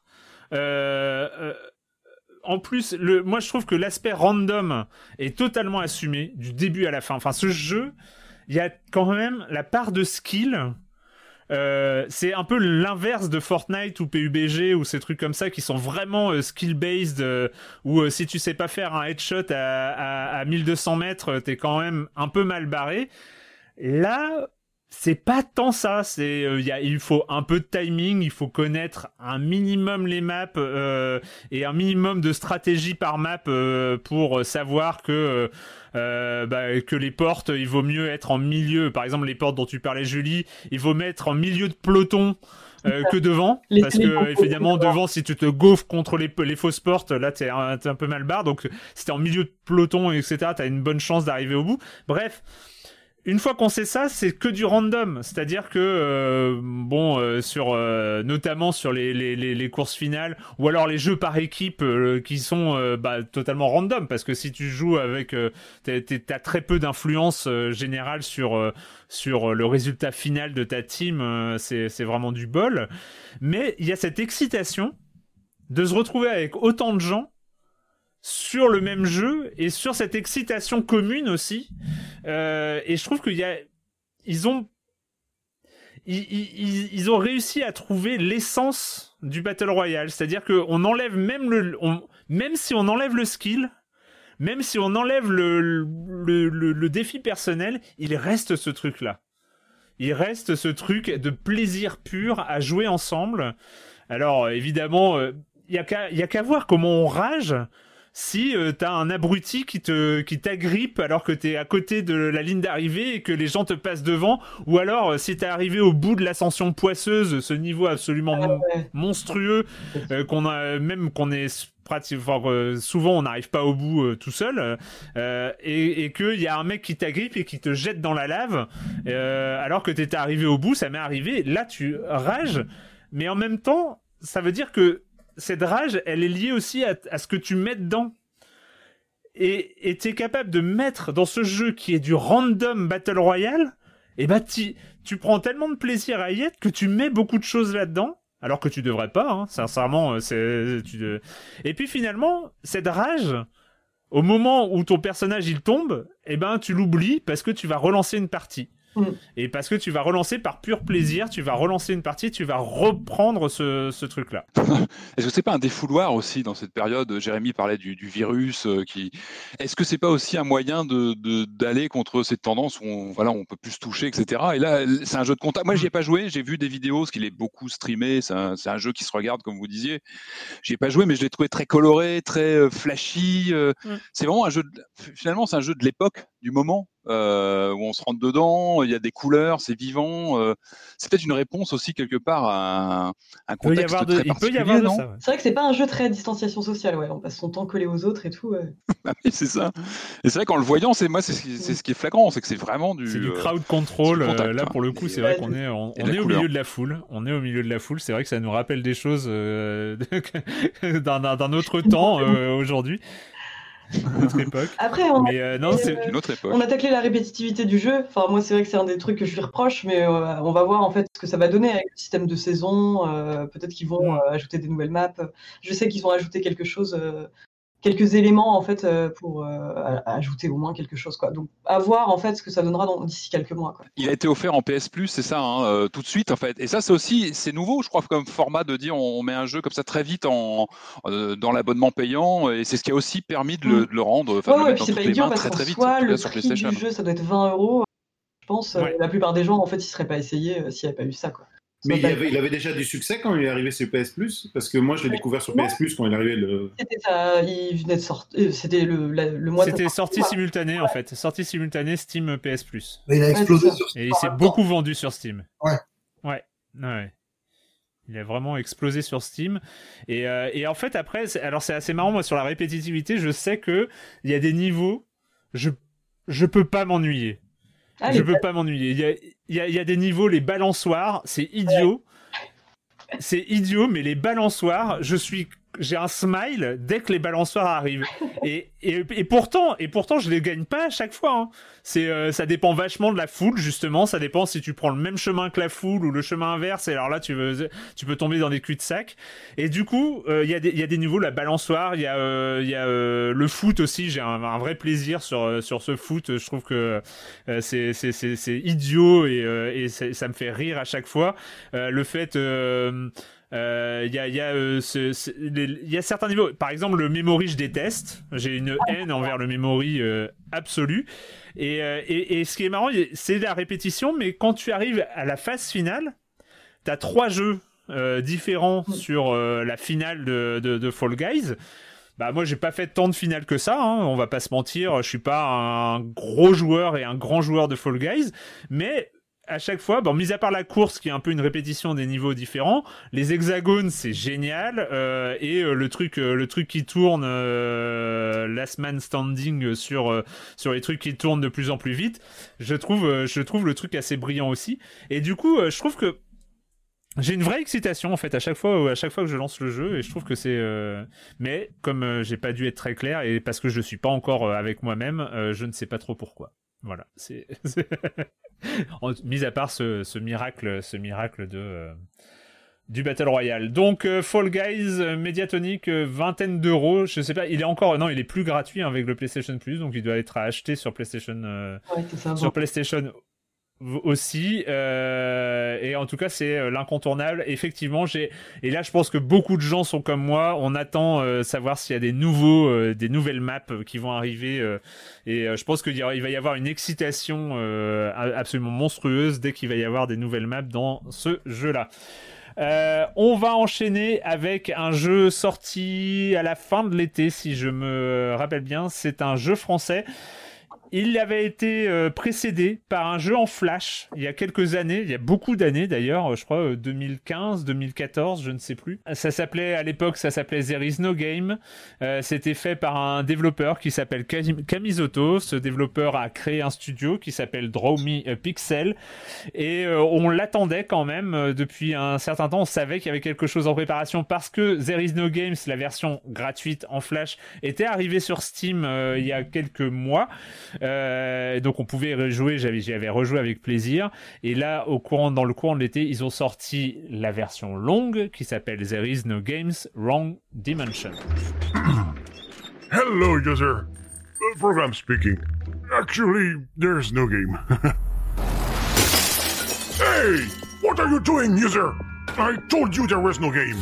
Uh, Don't touch that! Will you stop? Are you crazy? You're breaking all my content! No, no, no, no, no, no! What is happening? There is no games, euh, donc euh, de Draw Me a Pixel Studio de Villeurbanne. C'est à 13 euros sur Steam et c'est aussi disposé ailleurs, je ne sais plus. Euh, c'est pour moi, ça a été, voilà, ça a été, je crois, 4 ou 5 heures de jeu absolument jouissif. Marius, qu'est-ce que tu en as pensé? Moi, j'avais très peur. Contrairement à toi, j'avais pas suivi du tout le truc. C'est toi qui m'as hurlé dessus en me disant joue à ça, joue à ça, joue à ça. Et franchement, le côté méta, je sais pas, j'en ai marre. Le- côté, euh, on va faire un jeu qui parle du jeu et qui prend la forme du jeu, enfin des jeux auxquels vous avez joué pour, euh, pour révolutionner tout ça, ça me faisait pas envie du tout. Et en fait, c'est juste super parce que c'est bien écrit, c'est formidable en fait. Quand, c'est vraiment bien fait, le côté méta, tu t'en fous et, euh, et, c'est vraiment malin quoi. Il y a, y a une, une habileté dans la narration qui t'emmène là où t'as pas forcément envie d'aller dès le départ en étant drôle parce que tu lances le jeu, on te dit, euh, enfin t'as des panneaux qui apparaissent, euh, quitter, euh, lancer, machin, et dès le départ, ce truc-là est une succession de fausses pistes. Euh, t'as le droit de Parce qu'il n'y a pas de jeu. There is no game, donc il n'y a pas de jeu. Donc le jeu ne veut pas de toi en fait. Voilà, t'as une voix qui te dit de te barrer, que t'es pas le bienvenu, et, euh, et il faut casser le logo, et démonter un petit peu tout ce que tu as pour, euh, pour avoir un début de jeu qui refuse d'être un jeu.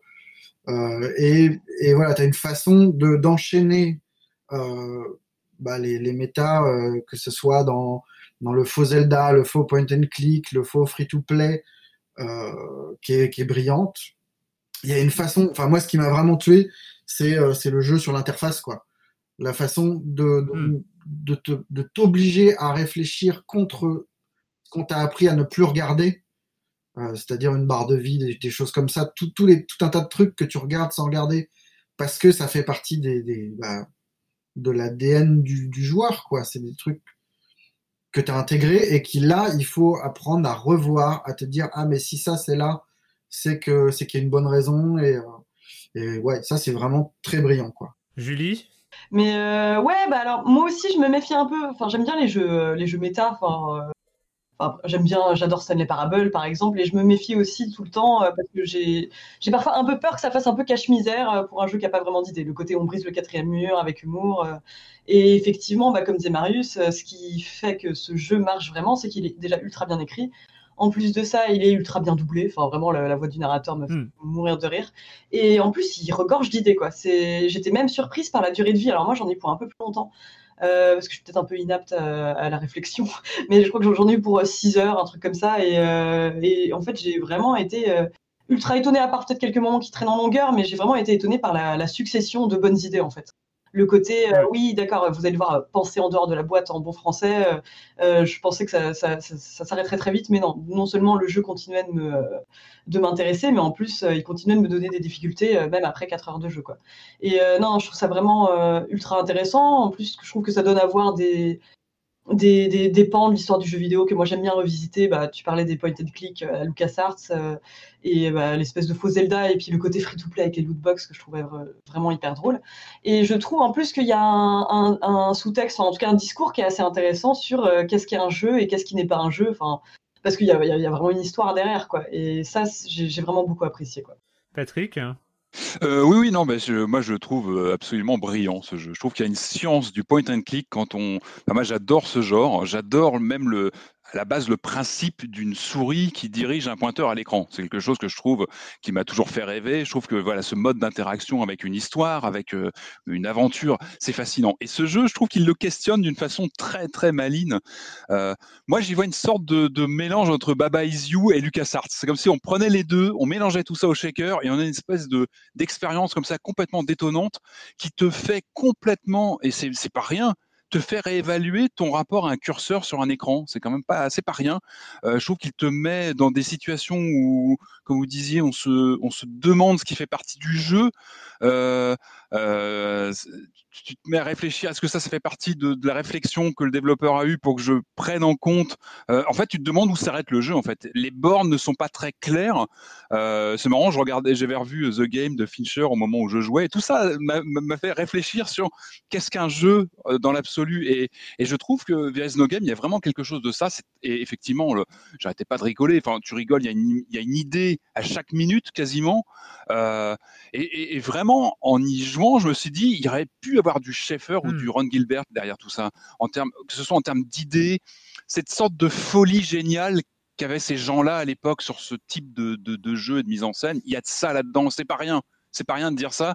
Et je trouve qu'il y a, il y a vraiment une fulgurance. Mais c'est, euh, Mm. pour moi, c'est l'esprit LucasArts, mais en 2020, avec euh, bah, évidemment la science du, du côté méta. euh, Le fait, et, je, et je me dis qu'on aura encore ces gens chez LucasArts à l'époque, de l'époque. Ils auraient peut-être pu faire un jeu comme ça aujourd'hui, qui se moque de la consommation du jeu vidéo, qui se moque des marques, qui se moque du loot box, qui qu'on nous imprègne comme ça aujourd'hui dans les expériences de jeu. Je trouve ça, enfin, je trouve qu'il y a une science vraiment de, ce- de cette catégorie de jeu et ça, fonctionne vraiment très bien. C'est un régal. Vraiment, moi, je le, conseille. C'est très dur d'en parler. En fait, on peut pas vraiment expliquer l'é- l'évolution. C'est une expérience. C'est vraiment du performatif. Il faut vraiment se mettre euh, quand on lance le jeu. On est dans le jeu. Euh, c'est quelque chose qu'on avait eu dans In Memoriam ou toute une filiation comme ça de jeux qui nous mettent. Hmm. On est le joueur et on est on, est partie prenante de de de, de, Ouais. de l'expérience. Donc, faut- on peut pas trop en raconter. Effectivement, il y a des genres de jeux qui sont qui sont cités, mais avec je trouve vraiment une, une habilité. On sent qu'il y a des, que ce sont, enfin que le développeur notamment connaît très très bien ses jeux. Il sait très bien s'en moquer, mais avec toujours beaucoup de respect, et de un humour euh, qui, qui, qui que moi je trouve assez assez euh, savant sur à chaque catégorie de jeu. On sent qu'il voilà, y a une expérience de, de ces titres-là. Et voilà, je trouve qu'il y a une vraie, plus qu'un jeu, c'est un jeu, mais c'est aussi une vraie réflexion, je trouve, sur l'interface, sur le rapport qu'on a avec une expérience, euh, une expérience ludique. Ça va très loin, je ne vais pas en dire plus, mais sur la fin, on a vraiment quelque chose d'assez troublant en termes de, de mise en scène. Et vraiment, moi, je le, je le conseille vivement. Il faut le faire, il faut le faire, il faut découvrir ce jeu. Et euh, c'est Julie, je crois que tu disais, c'est vrai que la, la voix, le narrateur est génial. Il t'embarque C'est directement. l'auteur Enfin, du c'est- jeu, hein. c'est- c'est c'est- c'est c'est- l'auteur du jeu c'est vraiment une très, à- très à, belle plusieurs, expérience, je à plusieurs reprises. C'est ça. Notamment la voix, ouais. Et c'est génial. Et encore une fois, un, un ton très Lucas pour moi, quelque chose de très très euh, très moqueur, rieur, mais bien écrit. Et ça, c'est c'est pas évident hein, de trouver cette euh, cette gouaille euh, savante qu'avait Lucas à l'époque. Pour moi, ce, ce côté absurde, mais euh, élégant en même temps. C'est vraiment un fil qui est pas facile à, à suivre. Et, et là, c'est réussi. C'est pas rien. C'est pas rien du tout. Un des, un des trucs qui était euh, que j'ai trouvé absolument dingue et je pense que je vais répéter euh, un peu ce qui a été dit, mais c'est totalement imprévisible. C'est-à-dire que là, si vous avez fait attention, on a spoilé quelques trucs euh, auxquels vous allez peut-être pouvoir vous attendre et tout ça, mais mais ne vous inquiétez pas, on n'a rien dit par Mhm. rapport euh, à, à ce qui se passe. Euh, c'est imprévisible, c'est-à-dire que entre le moment où on lance le jeu et le moment où on arrive au générique de fin, à aucun moment on ne peut prévoir ce qui se passe après. Ouais, C'est-à-dire, il nous emmène, le créateur nous emmène là où il veut nous emmener, mais c'est pas, euh, c'est, c'est, c'est, c'est- on peut pas le savoir en fait, on peut pas, euh, on peut pas en avoir conscience avant. Et, et, et moi, c'est un truc, cette surprise permanente, euh, accompagnée de, bah, vu, vu la qualité du truc, nota- non seulement on est surpris, mais on est heureux d'être surpris et on est heureux du fait qu'on va être surpris en fait. Parce qu'à un moment, on comprend qu'on peut plus rien maîtriser, qu'on n'a plus du tout la main sur le truc. Et, et, et ce moment où on comprend qu'on est totalement ballotté, on est totalement à la merci euh, de, de, de, de, de ce créateur et de, et de ce jeu en, en lui-même, à partir du moment où on, on se rend compte de ça, et ça vient assez vite quand même, et qu'on se dit, waouh, je suis en train de vivre un truc, je peux, je sais pas où je vais, je sais pas où on m'emmène, mais ça va être kiffant et, euh, et, je, et, et- je vais triper. Et, et, ça, et ça tient. Et euh, dernier truc, ça tient jusqu'à la fin. Ça ne faiblit pas. J'ai trouvé que euh, tout était, euh, tout était parfait sur une expérience. Enfin, vraiment, vraiment chapeau. J'ai été totalement C'est quand même super rare de se marrer devant un jeu vidéo, en fait. Vraiment, de se marrer, Ouais. se marrer longtemps devant un jeu vidéo, C'est rare. Mais dès le début, mais dès le début, il faut, enfin, vous en avez parlé, mais c'est que le début où on te dit non, mais circuler, c'est pas un jeu, faut partir là. Mais c'est, brillant et ça t'intrigue d'autant plus. T'as qu'une envie, c'est de jouer justement. Donc il y a une sorte de rapport un peu conflictuel entre le jeu qui te dit de sortir et toi qui n'es là que pour jouer. Donc c'est narratif et bah, linéaire, voilà, n'est-ce pas ça- C'est-à-dire qu'il ça n'est pas du tout rejouable. Euh, Ah oui. Euh, non. Non, je pense pas. Non, non. Euh, Ouais, non, non, il n'y a, pas- y a pas de non, c'est vraiment une rejouabilité. euh, expérience, sauf euh, mais dont Sauf tu te à te marrer parce que par exemple le There is no games euh, qui dure euh, quelques minutes euh, et tout ça, euh, moi sur euh, donc 5 ans j'ai dû le faire 4 fois. Parce que c'est le même jeu eff- effectivement, mais le truc est tellement brillant que l'intro, en- enfin ça correspond grosso modo à l'intro de ce jeu-là. Moi j'y ai joué, euh, je l'ai fini 4 fois en fait. Mais comme euh, comme j'avais fini euh, certains jeux, enfin voilà, où je relance des jeux courts où j'étais capable de relancer un peu parce que on retrouve ce plaisir.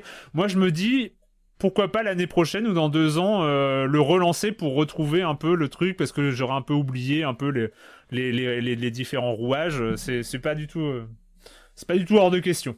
C'est vraiment c'est tellement brillant que je suis hyper contente qu'il ait réussi à le sortir parce que si je ne m'abuse, il avait fait une campagne Kickstarter qui avait échoué avant de pouvoir le sortir. ah ouais Mm. ah ah oui oui c'est vrai j'avais lu ça. Et ce jeu, voilà, c'est un jeu. euh, C'est pas un jeu. On veut pas de vous. euh, Cassez-vous. C'est ça. C'est difficile à vendre sur Kickstarter, peut-être. There is no Kickstarter. Bon, bah, on se casse. hein. Euh, alors, mais écoutez, écoutez, on va pas perdre les bonnes habitudes. C'est le moment, c'est l'heure de la chronique jeux de société et d'accueillir, euh, comme chaque semaine, maintenant, depuis deux saisons entières et pour la troisième saison consécutive, Jérémy Kletskin. Bonjour Jérémy, comment ça va? Salut Erwan, je commence comme d'habitude, j'ai du mal à faire autrement.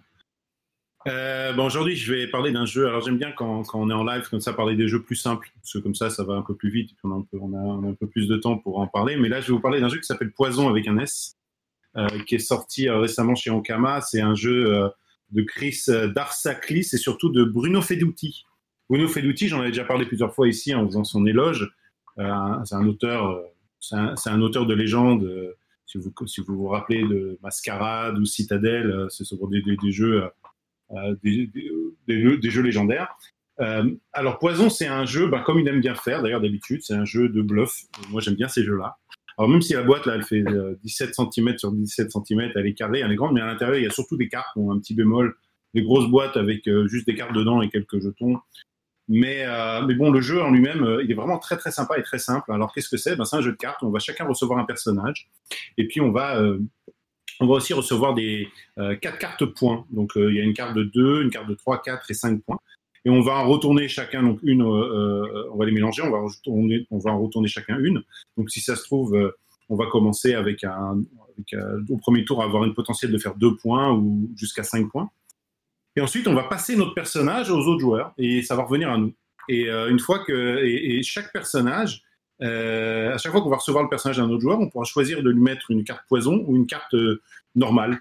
Et donc, enfin, une carte de, boisson euh, euh, pas poison. Et donc, à ce moment-là, on va se retrouver, à, on va se retrouver, on recevoir son personnage euh, en retour. Et sous ce personnage-là, on aura caché des cartes qu'on n'aura pas vues, dans lesquelles il y aura peut-être un ou plusieurs poisons qui ont été versés. Et ensuite, on va simultanément mettre nos pouces en avant et on va choisir simultanément donc le mettre en haut ou en bas pour décider de boire ou pas la coupe qu'on a reçue et de faire le nombre de points indiqués sur la carte. Donc c'est un jeu très simple comme ça. On va jouer quatre tours comme ça et celui qui aura le plus de points à la fin aura gagné. Évidemment, si on met le pouce en bas, on gagne quand même un point. Donc c'est pas, euh, c'est, on va pas prendre le risque de perdre ce point-là si vraiment on est sûr que, que tout le monde euh, vous a mis une carte poison. C'est vous avez re- vous avez déjà fait entasser pas mal de points autour au tour d'avant et maintenant vous en avez déjà vous pouvez en faire 5 de plus. Les chances pour que quelqu'un vous ait glissé la carte poison est quand même supplémentaire. Évidemment, on ne peut glisser qu'une seule carte poison euh, parmi tous les autres personnages. Donc chacun a une carte poison à, distribuer aux autres. Et donc voilà, c'est un jeu très simple. Alors il y a plusieurs extensions. Donc il y a, une possibilité de jouer avec donc avec le set de base, ou alors ensuite il y a voilà des, cartes spéciales, mélange, douteux, demi poison, antidote, filtre d'amour. Donc ça c'est pour les parties si on veut euh, si on veut épicer un petit peu le euh, l'expérience. Moi j'ai quasiment pas joué avec les cartes spécifiques, spéciales. Donc on, il y a possibilité de il, y a, il y a plusieurs ex- mini extensions comme ça qui rajoutent un petit peu à l'expérience. Mais l'expérience de base, voilà, c'est un petit jeu de bluff très simple. Euh, voilà, ils ont du 13,50 euros, je crois, donc on est sur, du, euh, sur un truc à fait. Voilà. Et qu'est-ce qui se Oui. passe euh, si on boit le poison? Si on boit le poison, on n'est pas mort. On n'a juste pas gagné les points, c'est tout. Voilà. Ah. Oui, oui, oui, je euh, sais. Bon, toi, tout de suite, c'est la violence. Tu, tu voulais savoir dans quoi Mais tu non te transformes. Euh, si on était mort, euh, si on pouvait éliminer. Non, c'est pas un jeu où il y a d'élimination. C'est juste euh, le, le fait de boire le poison ne, ne vous euh, ne vous permet pas d'inscrire les points qui sont sur la carte. Et si vous ne buvez pas, vous en, vous en prenez quand même un point. Donc voilà. Mais, mais oui, j'ai- tu, tu as raison, ça, me, ça me paraissait évident, mais c'est un jeu non violent avec une, des illustrations très, euh, très euh, artistiques et très sympathiques. On n'est pas du tout sur un jeu euh, hardcore. C'est très familial, ça se joue de 3 à 8 joueurs.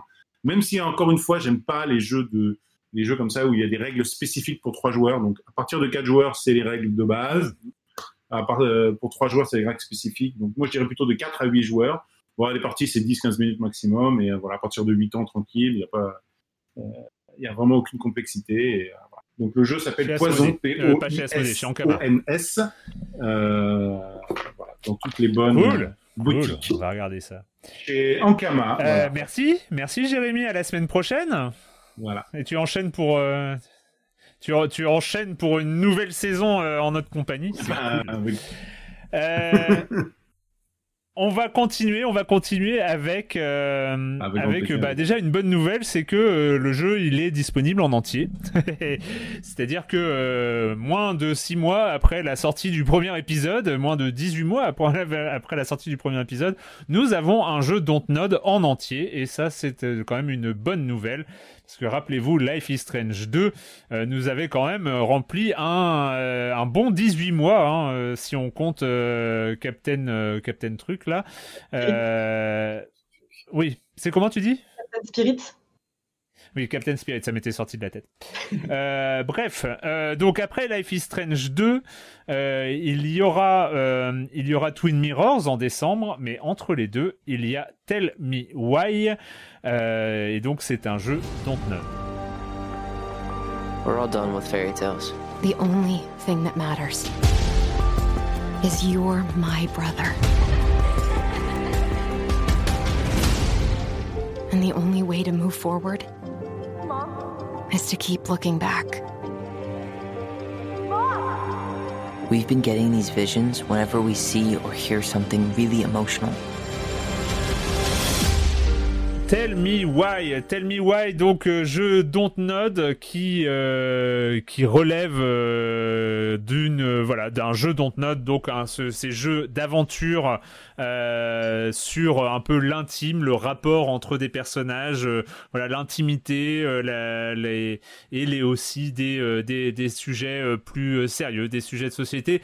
On est et ce sera peut-être aussi une question. Est-ce qu'on est sur une euh, un peu sur une recette Dontnod Je ne sais pas, Euh, mais on va en parler de toute façon. On va en parler de ce Tell Me Why. Tiens, Julie, je commence par toi. Qu'est-ce que euh, qu'est-ce que t'en as pensé de cette aventure que tu es allé au bout de ces trois épisodes comme moi j'ai fini hier. Et toi, qu'est-ce que tu en as pensé alors du coup?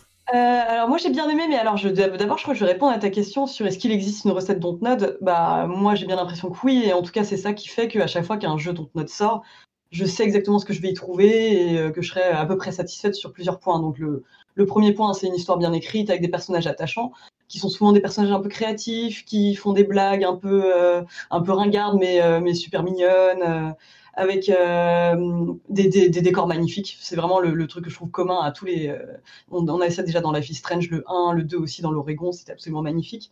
Là, on est en Alaska et c'est vraiment, j'ai fait pff, 300 captures d'écran, je pense, pendant toute ma partie. Toi aussi? Toi aussi. J'ai jamais j'ai jamais autant utilisé mon F12 de, de Steam euh, vrai. que, sur ce Tell Me Why. Ah ouais, non, C'est, euh, J'adorais en tout cas me perdre dans, dans les, parmi les sapins enneigés, euh, dans les petites maisonnettes et tout. Enfin, j'ai vraiment beaucoup aimé en tout cas l'aspect graphique. Après, l'autre truc qu'il va y avoir, bah, c'est comme tu disais, des histoires très intimes où on fait cohabiter un peu les tâtonnements de l'âge adulte. Ce sont des personnages assez jeunes avec des, des thématiques beaucoup plus sérieuses, plus lourdes. Et euh, toujours une petite musique un peu euh, d'ambiance qui donne envie euh, de, de se balader sous la pluie en réfléchissant à sa vie. Quoi. Enfin, pour moi, c'est un peu ça. Mais alors, le, le- souci que j'ai avec Dontnod, c'est que pour moi, ils ont commencé avec leur meilleur jeu euh, jusqu'alors. Pour, moi, le, le meilleur Dontnod, c'est Life is Strange 1. Euh, J'avais été un peu plus déçu par le, deuxième.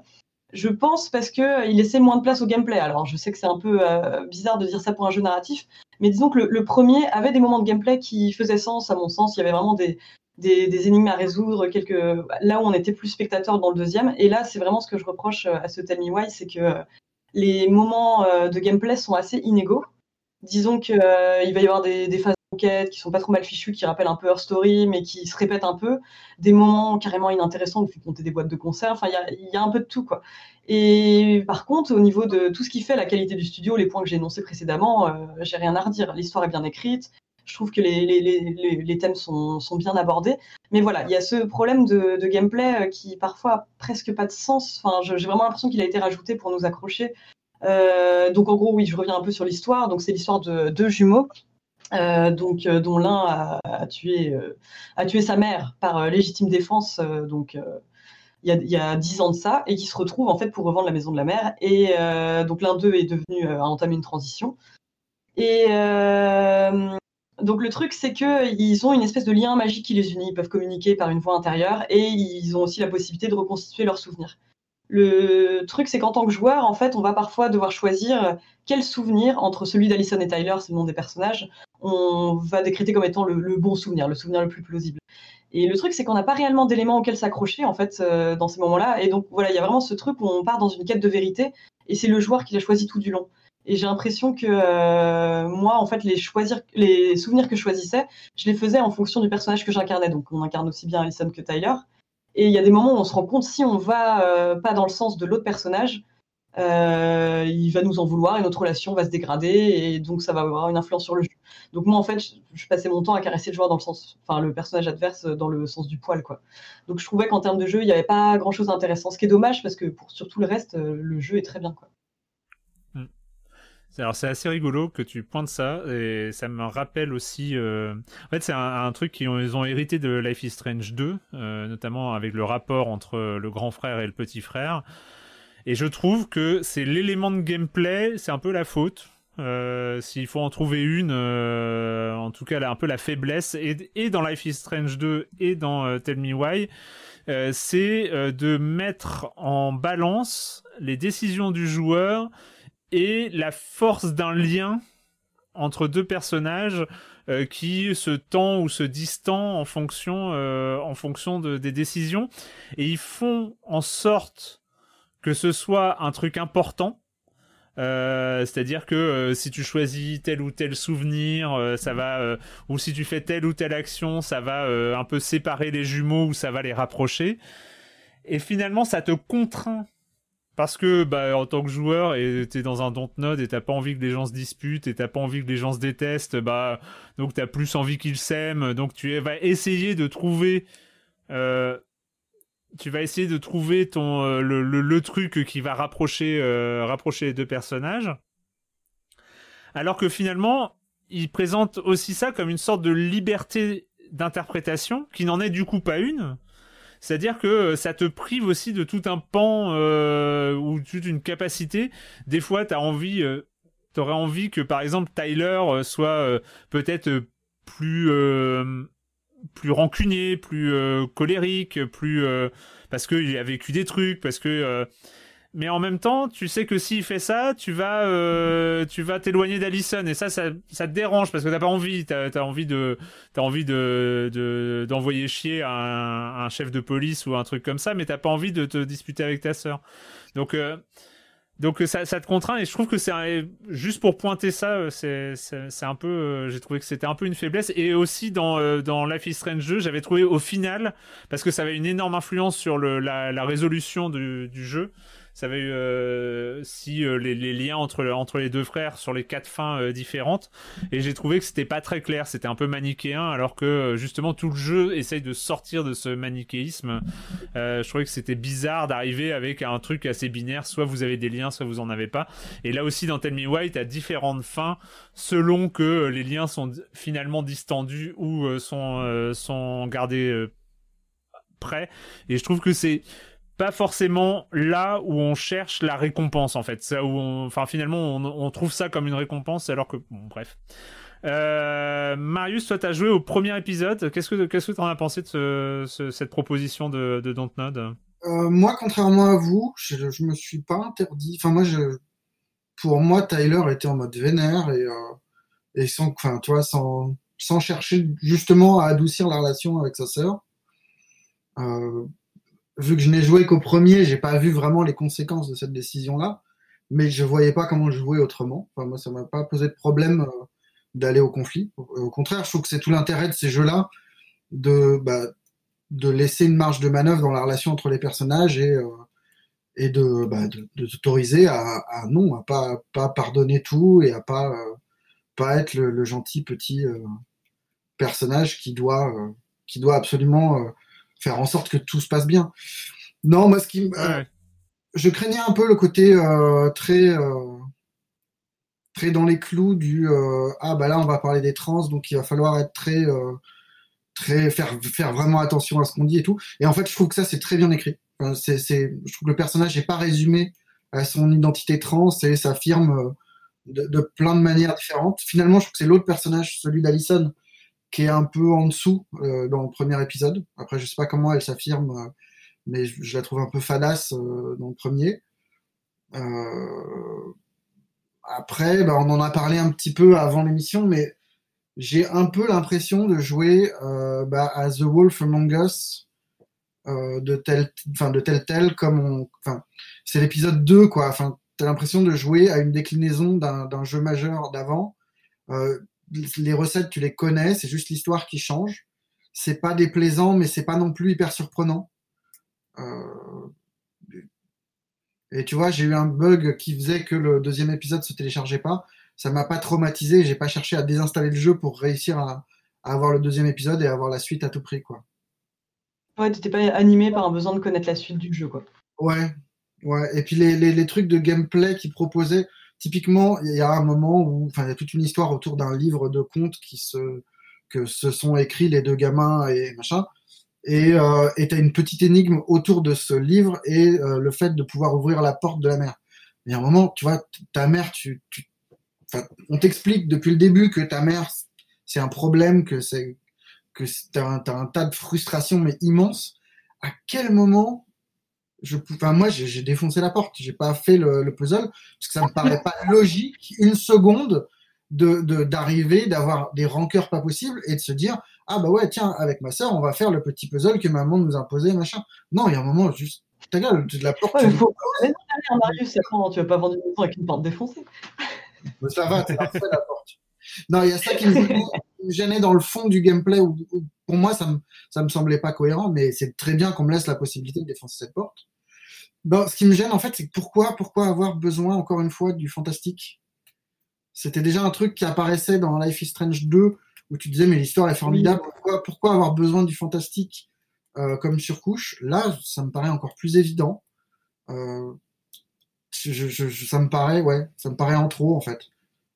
C'est partie de leur recette. C'est vrai que dans tous les jeux dont note, t'as euh, la petite touche de surnaturel, ouais, qui parfois est questionnable. Ouais, c'est vrai que là, euh, je suis d'accord. euh, on aurait pu s'en passer. Bon, après, ça amène tout le côté souvenir, euh, reconstitution, qui permet quand même d'amener des éléments de gameplay un peu plus tard, quoi. Mais Oui, mais ça pourrait pas se Non, passer ah bah- plutôt que par un truc magique de pensée commune, Mm. ça pourrait être juste un dialogue, quoi. ouais. Moi, je me souviens de ça, toi, de... et puis c'est aux joueurs de trancher. Ça- mais voilà, ça, ça me heurte un peu, mais bon, voilà, c'est pareil. Ça ne me traumatise pas. Le jeu, il a l'air correct, il a l'air bien, mais je, je- voilà, pas eu le feu sacré non plus. Patrick, euh, Oui, alors moi je moi je l'ai pas encore fini, hein, je suis je l'ai pris euh, un peu tardivement, je suis en cours de je suis en cours de chapitre 2. Euh, pour moi plutôt bonne surprise. Je craignais aussi euh, comment dire que le que le sujet euh, un peu un peu difficile à aborder comment dire euh, soit euh, comment dire soit soit difficile à mettre en scène qu'on qu'on parte dans du pathos et au contraire je trouve que le jeu il a une dynamique euh, on s'attache très vite aux personnages je trouve que les personnages sont crédibles comme vous l'avez très bien dit sont sont plutôt bien écrits euh, moi j'ai bien aimé ces moments alors c'est un détail hein, mais, mais dans un jeu d'aventure c'est un une des premières fois où je me suis autant amusé à bouger la caméra lors de dialogues je sais vous avez noté ces en moments scène, où ouais. les, les jumeaux Ouais. se parlent, euh, où ils sont, à- ils sont sur le bateau. Et ça, c'est vraiment des moments où je devenais metteur en scène. C'est-à-dire que non seulement, bon, bah, tu prends, euh, tu es là en tant que joueur, tu fais tes décisions lors des dialogues, etc. Mais c'est, ça un moment que j'avais pas autant joué les metteurs en scène avec mon stick droit, de, de bouger la caméra et de me dire, tiens, c'est vraiment moi qui choisis l'angle. Euh, je m'amusais à faire du champ contre le- au moment où l'un des deux personnages parlait. Et c'est tout bête, mais ça te donne une, une position un peu différente dans un jeu d'aventure. Ça, je trouve ça toujours intéressant. En tout cas, il est très, il a vraiment un truc très cinématographique. Euh, moi, au contraire, contrairement à vous, moi, je trouve que l'arrivée, on va pas en dire trop, mais l'arrivée du fantastique m'a plutôt surpris. Euh, on arrive dans une ambiance plutôt euh, plutôt triste, plutôt inquiétante, mais moi ça m'a plutôt saisi sur la fin, on va dire, du premier chapitre, sans en dire trop. L'arrivée du fantastique, d'images fantastiques, je parle pas des souvenirs hein, qu'on actionne, qui sont vraiment un gimmick qu'on voit très vite arriver, mais un moment, des moments, des passages plus inquiétants m'ont plutôt surpris et m'ont donné un coup de fouet dans le jeu, m'ont donné vraiment envie d'avancer, de continuer. Là, je suis donc euh, chapitre 2 et, et je vais pas le lâcher. Je trouve que je, suis bien mordu euh, à l'histoire. Moi, au contraire, euh, Marius, moi, je trouve que ce retour des énigmes, c'est une très bonne chose. Moi, limite, j'ai applaudi lorsque j'ai eu cette énigme de la porte. Parce que, alors, tu parlais de réalisme, je comprends, je comprends tout à fait ton point de vue sur le côté, oui, ils sont, blancs, ils sont plantés devant une porte parce qu'il y a un truc à décoder. C'est pas réaliste, évidemment que c'est pas réaliste. Mais ça, c'est jeu d'aventure. Et pour moi, là, c'est un bon voyant parce que je pense que Dontnod, depuis un moment, ils étaient vraiment anglais sur le côté, euh, euh, comme vous l'avez dit, il y a eu Life is Strange 1 qui avait son gimmick de jeu avec le temps. Et puis après, on est parti vraiment sur une dynamique de, de film interactif très coulant, très fluide, avec très peu de gestion d'inventaire ou de choses comme ça. On était vraiment sur des expériences purement filmiques. Là, je trouve que c'est bien. C'est bien de remettre de l'énigme. Le moment où bah, tu te dis, bah, tiens, je vais regarder dans mon, dans mon inventaire. Ah, tiens, j'ai un cahier, je vais essayer de comprendre ce qu'on me demande. Mais moi, j'ai kiffé, j'ai trouvé ça génial de, pour moi, c'est un peu un retour aux sources du jeu d'aventure. Et ça, c'est très bien, c'est un bon signal. Donc là, je suis au chapitre 2. Il y a, je pense qu'il y a d'autres, euh, d'après ce qu'on m'a dit, il y a d'autres énigmes qui arrivent par la suite. 3. Euh, c'est très bien, c'est très très bien. C'est pour dire que, contrairement à Erwan et Julie, je, D'accord. Je, je cherchais pas à, renouer euh, les liens avec la sœur. Et enfin, moi, je, je, suis hmm. toujours en mode très roleplay dans ces trucs-là. Et ça me semblait inconcevable de respecter l'énigme, en fait.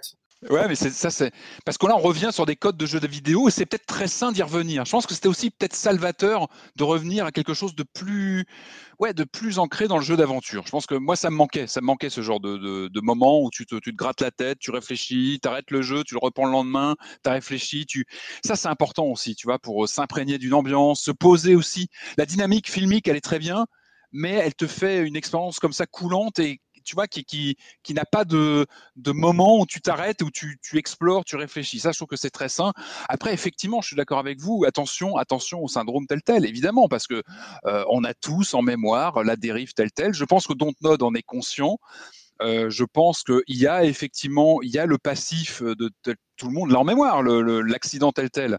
Euh, je pense qu'ils en sont conscients, qu'ils vont faire attention à l'éviter, mais effectivement, en y jouant, on y pense. On n'arrête pas de se dire, oh là, attention, euh, on est vraiment dans des clous. Et ça, on a connu ça tel tel. Attention, attention, parce que on peut vite perdre les joueurs et bon là, il y a une qualité d'écriture, il y a des personnages qui sont, moi que je trouve attachants, vraiment. Les deux, les deux persos sont attachants, même les, même les autres.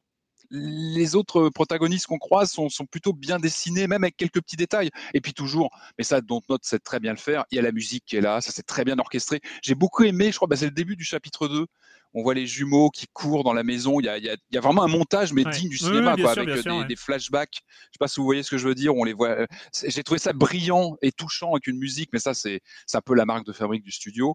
Euh, et puis voilà, je voulais parler toujours de la, narration environnementale qui est toujours très importante chez eux. Et là, c'est toujours là. On peut lire plein de choses. On peut passer des heures en fait à, creuser un petit peu les, écritures, à, à, découvrir des choses annexe ou, pas. Et euh, en tout cas, voilà, moi j'en suis à, peu près au milieu. Moi, je vais juste aller vite parce que c'est vrai qu'on a encore un programme, mais euh, j'avais juste quelques petits trucs à rajouter. C'est euh, pour moi, effectivement, c'est un jeu recette Dontnod, mais c'est un jeu.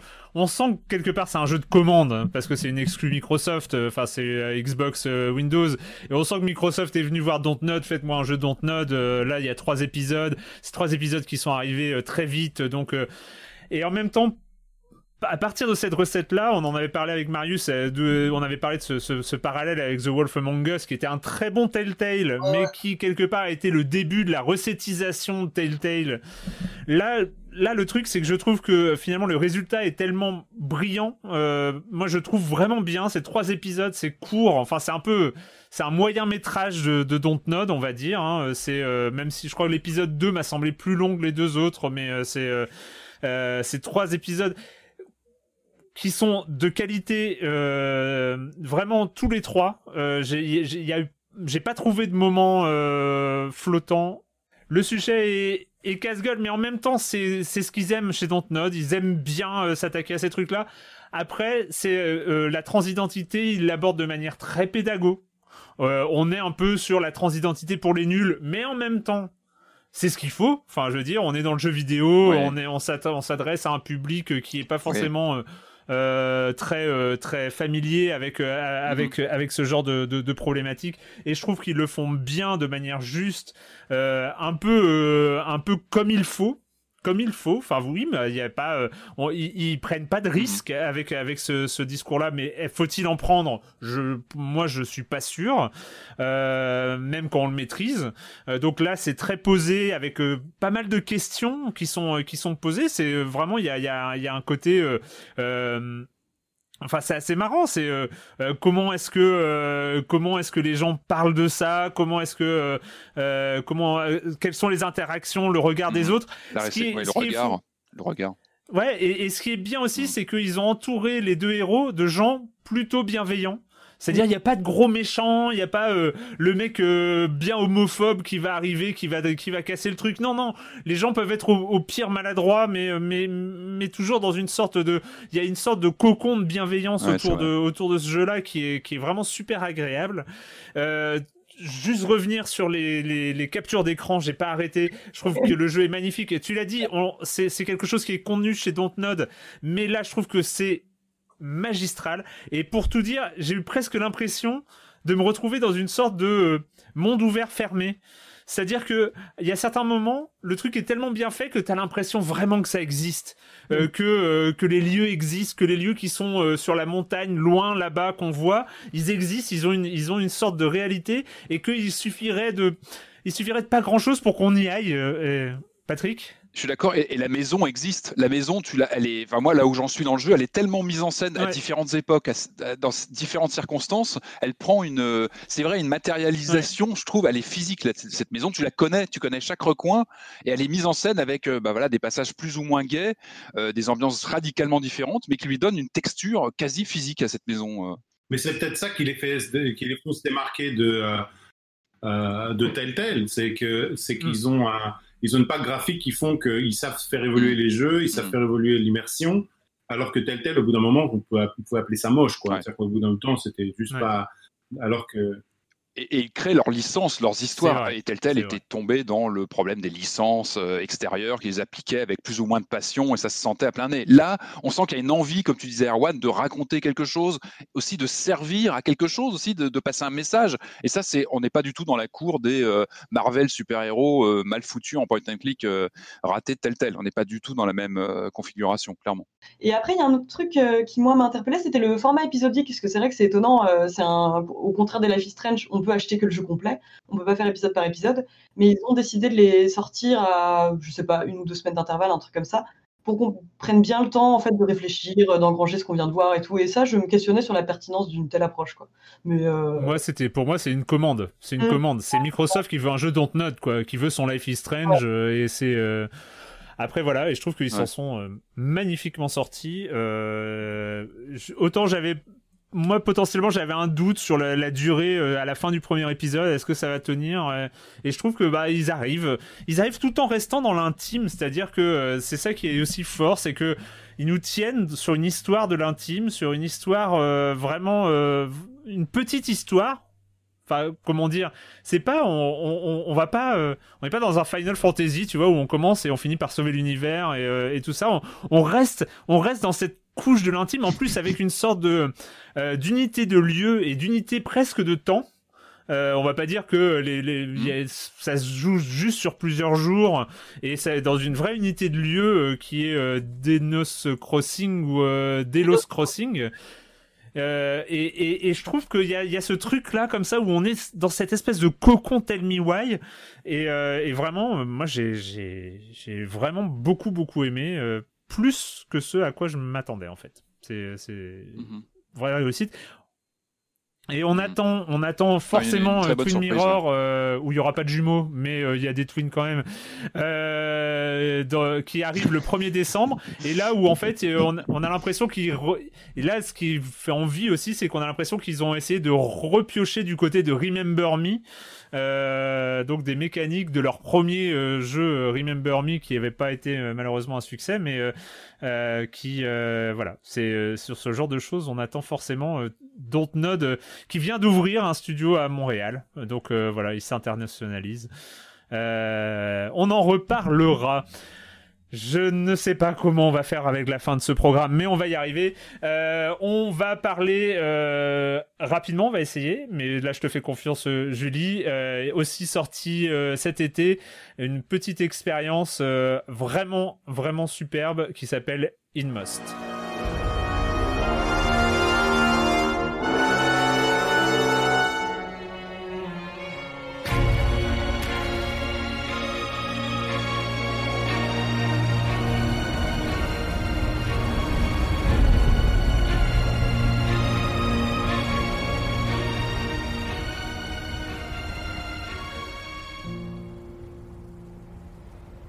Inmost du studio In- Hidden Layer Games, euh, édité par ses plus connus parce que c'est euh, Chucklefish. Euh, on est sur du pixel, mais du beau pixel, du pixel soigné avec des effets spéciaux de pixels. Euh, Julie, tu as, tu as insisté hein, quand on a dit si vous voulez parler de quel jeu, toi t'as Ah surtout ne l'oubliez pas, Inmost. pourquoi? Bah alors j'ai beaucoup aimé ce jeu et justement je... c'est marrant parce que j'en entendais pas, j'en attendais pas grand chose en fait. J'avais récupéré le test justement pour Canard PC en me disant tiens bon bah encore un jeu euh, esthétique pixel art, un petit jeu indé euh, qui va finir à 7 sur 10. Enfin, bon, bref. Mais euh, et ben en fait euh, non non j'ai été très agréablement surprise. Donc déjà en fait dès le début on sait qu'on a qu'on va avoir un jeu un peu singulier, ne serait-ce que par le- l'espèce de salve de messages d'avertissement qui nous qui nous euh, rabat le fait que c'est un jeu qui traite de problématiques très sérieuses, très lourdes, euh, qui n'est pas à mettre entre toutes les mains, et ça, ouais, j'insiste là-dessus.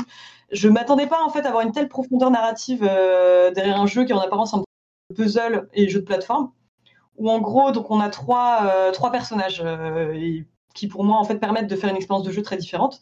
Donc d'un côté, on va avoir un chevalier euh, qui par exemple ne peut pas sauter, et donc euh, lui va se retrouver à combattre des espèces de, créatures euh, des ombres.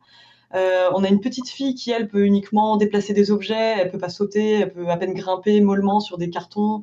Donc du coup elle va passer son temps à explorer. Elle se trouve dans et tout est très mystérieux au début. Comprend pas grand chose en fait au début. On arrive, euh, cette petite fille est dans une maison où les gens ne semblent pas la reconnaître. Enfin il y, a il y a un truc très très curieux qui se passe.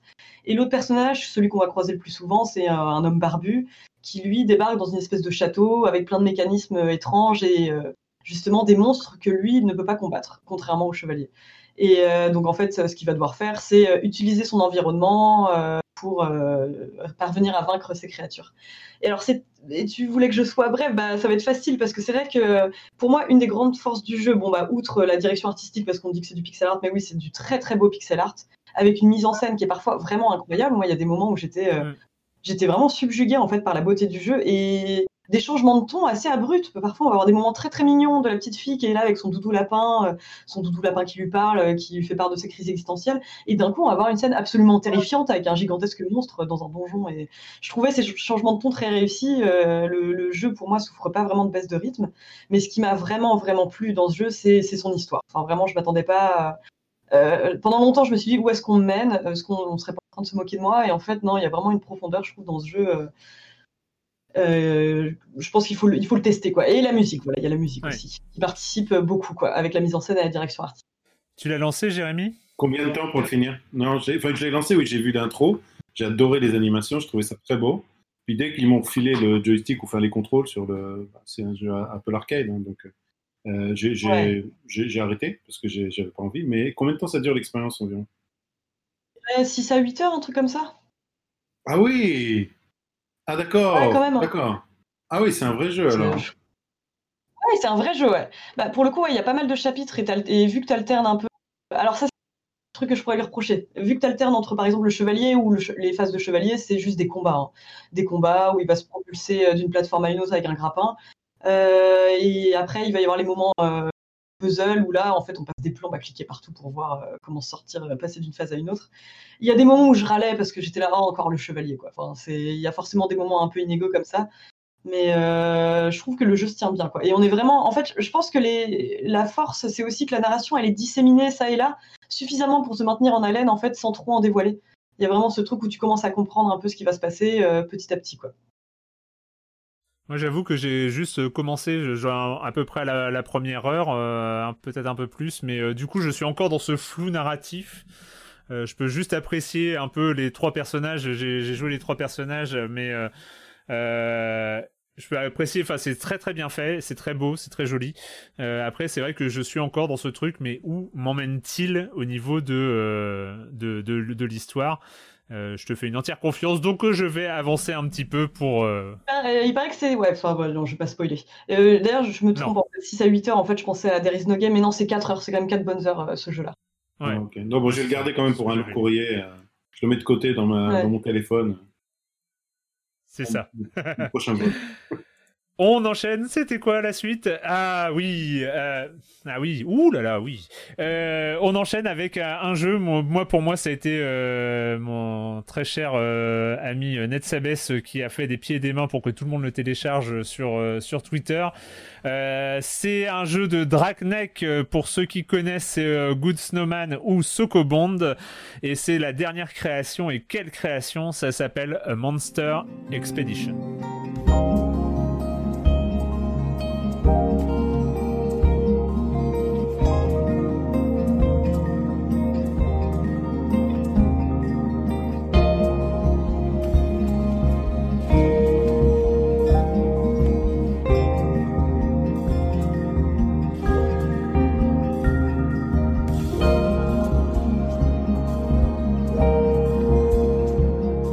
Avant de commencer Monster Expedition, j'avais pas précisé, c'est 13 euros in most, c'est euh, disponible sur euh, PC et euh, c'est aussi disponible ailleurs sur Switch, non? Il n'y a pas une sortie Switch Sur Switch? Aussi, ouais. Oh, Ouais, c'est ça. Juste, euh, juste pour préciser, euh, voilà, 13 euros. Euh, Monster Expedition, tiens, euh, Jérémy, qu'est-ce que tu en as pensé de Monster Expedition Tu as joué à Monster Expedition Oui, oui, oui, j'ai joué, j'ai joué. Ben, Oui. Inmost, Monster C'est ça. Expedition et ben, My Exercise qui va suivre, c'est des jeux Oui. d'Apple Arcade, donc moi je les ai. Et c'est assez facile, d'ailleurs, c'est dur de valoriser un jeu, de savoir lesquels sont les plus profonds et les- dès qu'on les décharge les trois gratuitement d'un coup. Mais euh, alors, alors euh, j'ai beaucoup aimé euh, le début de Monster Expedition, donc j'ai trouvé un petit, un petit univers sympa. Un Fog of War, donc on est dans, en effet, un open world, un puzzle open world. Euh, donc on va faire on va, le, le principe du jeu à la base c'est de couper des arbres, de faire rouler des troncs et de faire des petits ponts entre de petites îles qui sont grandes comme, des, comme une pièce, hein, Mm. des toutes petites îles. Et l'idée c'est à chaque fois de trouver la manière différente dont on va faire rouler ce, ce- ou, ou euh, pivoter ce tronc d'arbre et ensuite on va, on, va, se rendre- on va se rendre compte qu'il y a des nouvelles mécaniques qui vont s'installer. Je dois avouer que, que, que, que le jeu est quand même assez répétitif, donc au bout d'un moment, euh, au bout de peut-être une heure de jeu, là, mes premiers euh, relents suicidaires, j'ai compris qu'il fallait que, que, que j'arrête, euh, parce que c'est comme très très répétitif, et moi j'ai du- j'ai tendance à être allergique aussi à d'autres choses qui sont...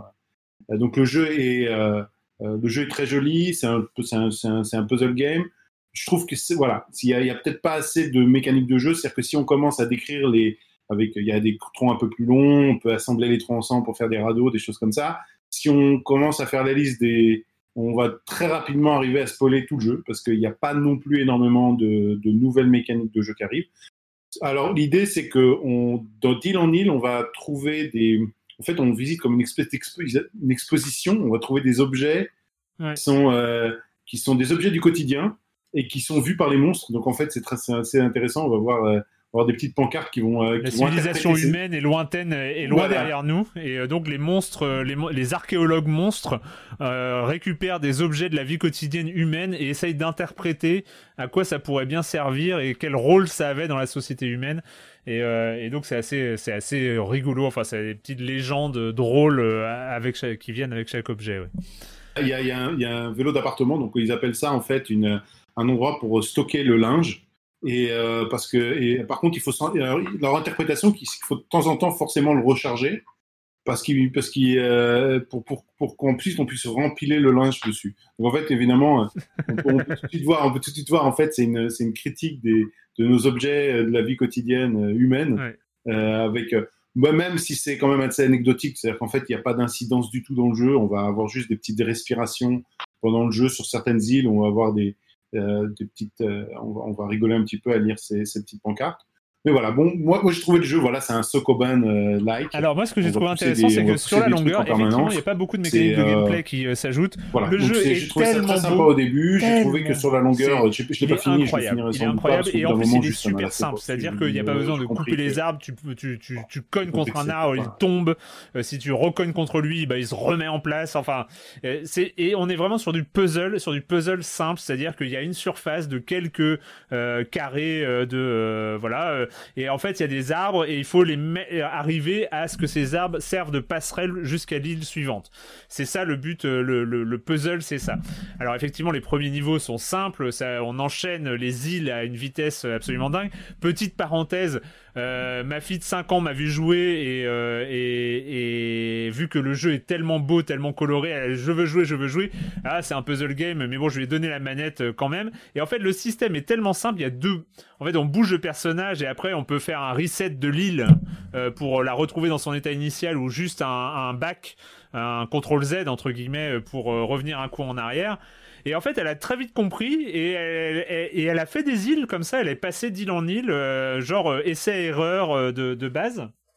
Et elle a kiffé.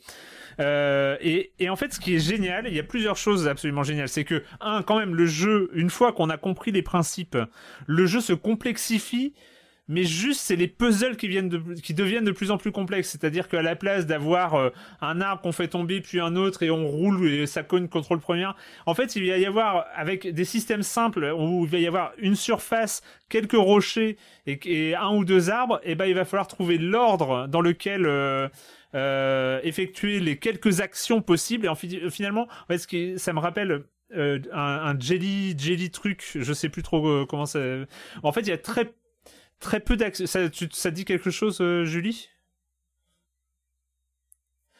C'est-à-dire, c'est des puzzle games où il y a très peu d'actions possibles, mais il faut avoir la tournure d'esprit pour réussir à, à trouver l'ordre un peu contre-intuitif dans lequel il faut les Ouais, faire. ouais, mais pareil, Et au euh, bout le d'un moment, mon- c'est quoi?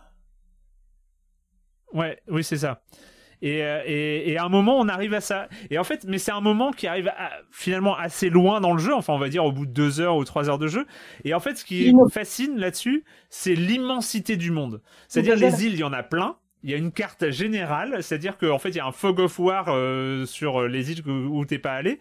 Mais en fait, le, monde, il est gigantesque. C'est pour ça qu'on appelle un open world. C'est, on est limite à avoir la carte de Red Dead Redemption, euh, comme ça, euh, parsemée de petites îles puzzle et, euh, et avec des points de téléportation, évidemment, d'un point à un autre pour accélérer. Et du coup, euh, je sais pas, il y a un truc euh, comme ça qui, euh, sans aller jusqu'à. euh, euh, Il y, a, il y a- certains moments où ça m'a rappelé The Witness aussi. Où euh, The Witness, où euh, avec la difficulté des puzzles, ça t'apprend à, réfléchir d'une certaine manière, qui vont t'aider, euh, une manière qui va t'aider à faire des puzzles où tu as été bloqué auparavant. Enfin voilà, il y a, comme ça tout un truc autour de l'apprentissage. Bref, euh, ça s'appelle Monster Advent Expedition, c'est 17 euros sur Steam. Moi, euh, juste, je voulais faire une petite parenthèse et je vais à peine en parler. Je, parlais de ma fille de 5 ans, elle a aussi adoré un jeu, un truc qui est sorti, euh, je crois, avant l'été ou pendant l'été. Ça s'appelle Townscaper. Euh, c'est fait par un mec qui s'appelle Oscar Stalberg. Ça vaut 5 euros sur Steam. Euh, J'en parle pas plus parce que c'est pas un jeu, mais c'est un petit jeu qui permet de générer des villes sur l'eau. C'est juste magnifique à tous les points de vue. Ça vaut 5 euros. Euh, regardez des vidéos sur YouTube, vous allez savoir. Mais c'est tellement bien fait. C'est tu cliques et en fait t'as la ville qui apparaît et les tours qui grandissent et ça te permet de faire des villes de jeux vidéo euh, avec lesquelles tu ne peux rien faire. Tu peux que les admirer et tourner autour. Mais euh, c'est juste Stonescapper. Si euh, regardez au moins ce que ça, à quoi ça ressemble, c'est absolument génial. Et bref, on va jamais y arriver à cette. Mais si on y arrive. Mais celui-là, on ne pouvait absolument pas euh, passer à côté. Euh, ça s'appelle My Exercise.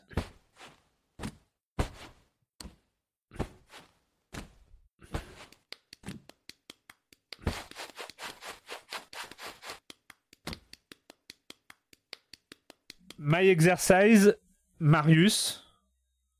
Fais-nous un compte rendu complet, exhaustif et, euh, euh, et détaillé de ton expérience. Alors, vous voulez un jeu vidéo avec une histoire, c'est pas pour vous. Vous voulez un jeu vidéo avec un gameplay, c'est pas pour vous non plus. parce que en gros, il va consister euh, juste à appuyer sur la barre espace. Déjà, la barre espace, c'est un peu trivial. Qu'est-ce que c'est que cette idée de jouer avec une barre espace?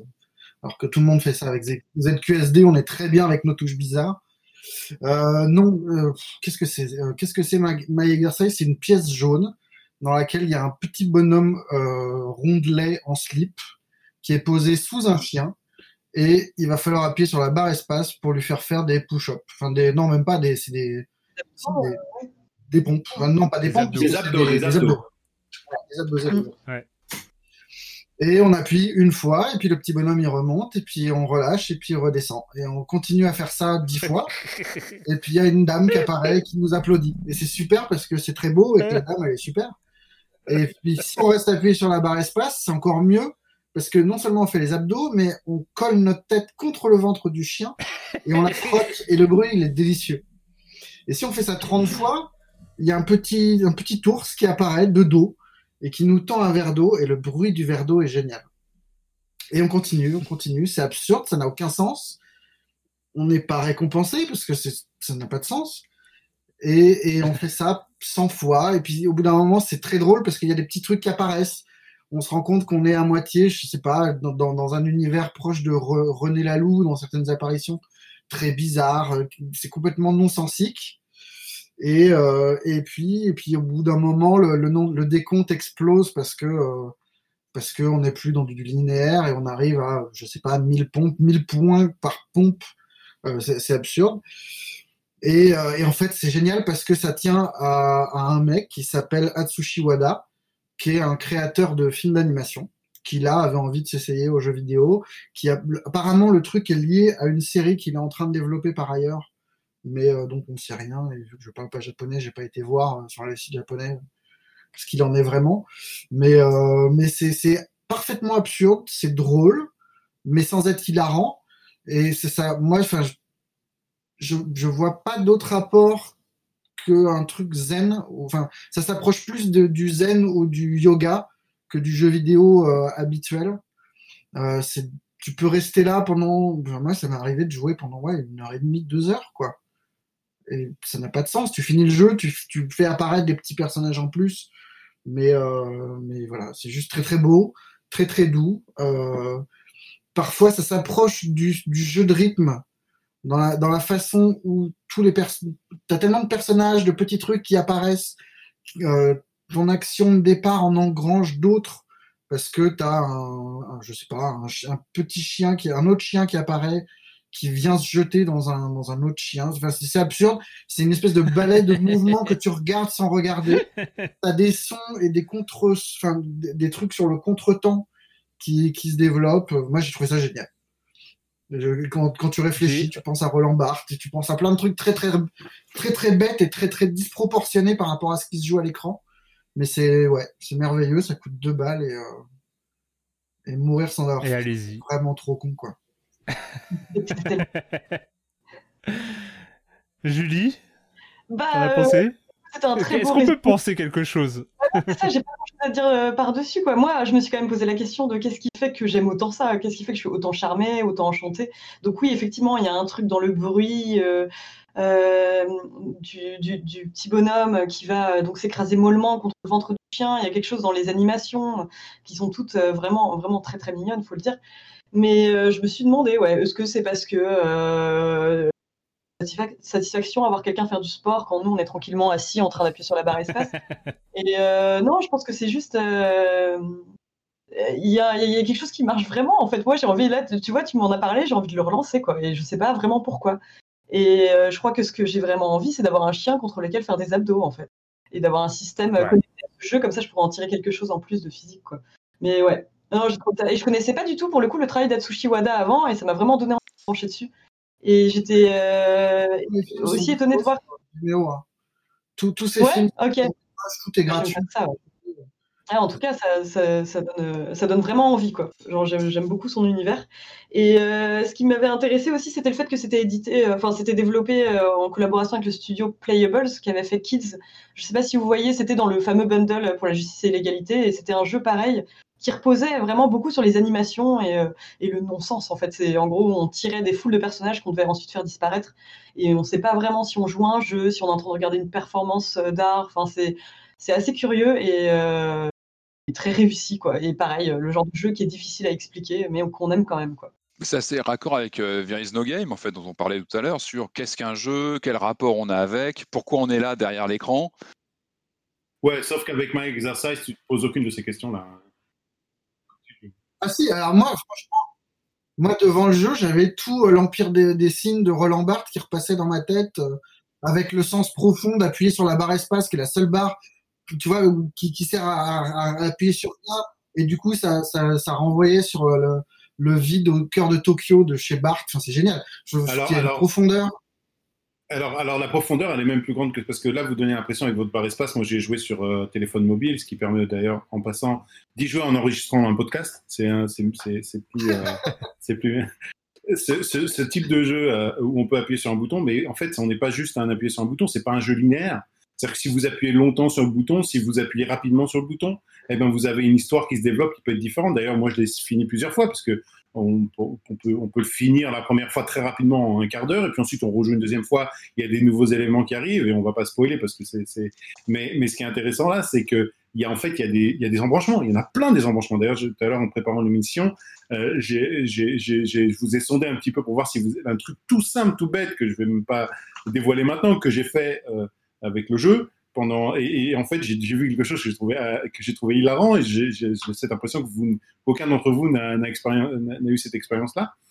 c'est quelque chose euh, qu'on peut explorer. On peut explorer euh, en Mm. essayant de en, en, en essayant d'ailleurs vous, avez sans doute certains d'entre vous ont vu qu'on peut avoir un différent point de vue que la caméra principale. Est-ce Ouais. que vous l'avez Euh, ouais. l'a vu? Donc il y a des possibilités. Voilà, il y a des possibilités comme ça qui étaient euh, qui, qui- sont offertes pendant le jeu et jusqu'à le moment où il se finit, euh, qui sont euh, qui sont intéressantes à, à dé- donc c'est pas uniquement un jeu euh, de avec juste un bouton, c'est un bouton qui qui a en effet trois boutons et puis en fait euh, en, en les manipulant, bah en fait on a on a une véritable interactivité en fait avec le jeu. C'est pas mais euh, mais c'est Ah, je suis loin d'avoir découvert. Quand je regardais juste la liste de succès, il y a encore pas mal d'éléments que j'ai pas encore vu. Moi, je vais juste, vous avez très bien parlé, j'ai rien à ajouter, sauf que j'ai rarement eu euh, un, un- un sourire constant sur un jeu. C'est, j'avais la banane, mais tout le temps, quand My Exercise était allumé et que je jouais, j'avais un sourire permanent. Ça me, ça me mettait dans un état, euh, je, c'est pas du rire, parfois, mais, mais, mais c'est juste, t'es juste content en fait. C'est de la Bref, c'est luminothérapie. totalement hypnotique. Ouais. J'ai- ouais, plus de ça, chien à la maison, malheureusement, mais euh, ça me donne juste envie d'une seule chose, c'est d'aller plonger ma tête dans le chien du voisin. Ça, ça, mais ça aurait été un peu. Euh. Ça dépend du chien après. Euh, Jérémy, tu vas devoir, euh, tu vas devoir euh, nous quitter avant NBA 2K21. Je pense que tu en es très triste, mais, Ouais, euh, ouais, mais pour, euh, pour te permettre de partir dans des conditions dignes d'un chroniqueur de, de, de Silence on joue, je me dois de te poser la question avant ton départ et Oh. après on réenchaîne parce que vous n'en avez pas assez. Vous n'en avez pas assez parce qu'on a déjà 2h29 d'enregistrement et c'est absolument ridicule. Mais on va devoir finir cette émission et on va la finir. Bordel. Bref, Jérémy, et quand tu ne joues pas, tu fais quoi? Waouh Alors c'est vrai que je pensais là y échapper parce que je me suis, j'ai vu la deadline arriver. Alors, euh, eh ben quand je joue pas, je regarde euh, quelque chose qui m'était pas arrivé de regarder depuis plus de 20 ans, c'est le Tour de France. Cette fois-ci, je l'ai suivi avec très grande assiduité. À rentrer dans les détails, donc c'est euh, alors ça, ça va vous faire marrer, mais en fait, ça ne serait pas arrivé si euh, l'une des équipes n'était pas affiliée à là où je travaille. Donc, Startup Nation, c'est une des équipes qui est qui, a, qui, qui, a, participé au Tour de, au Tour de France et, et, et, on est partenaire. Et donc moi, je suis vraiment rentré dedans. Alors à l'époque, je me rappelle de, de, de, de, tous les enjeux, etc. Mais de le voir avec mes yeux presque d'adulte maintenant, je me suis rendu compte à quel point ce sport est un sport extraordinaire, à quel point il y a des, il y a des euh, poupées russes d'enjeux euh, à tous les niveaux.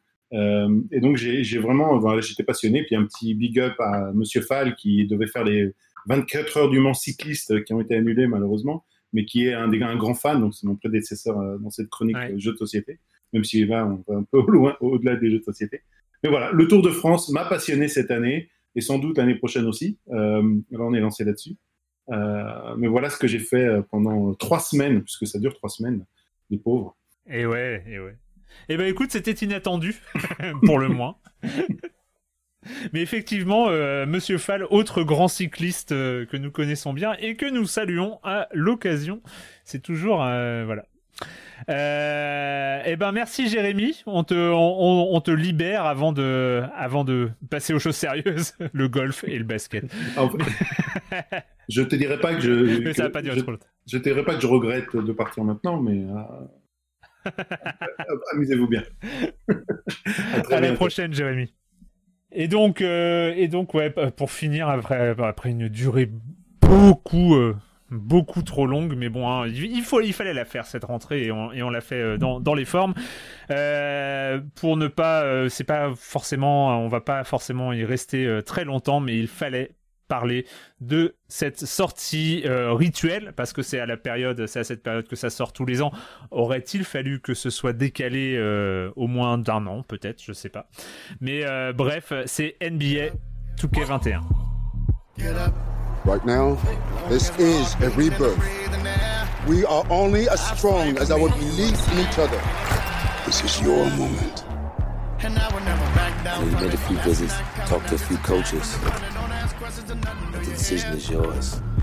Huddle up, y'all. Come on, come on. This team Oui, j'ai mis du son, il le mérite pas, c'est scandaleux, Marius. C'est ce que tu viens de me dire.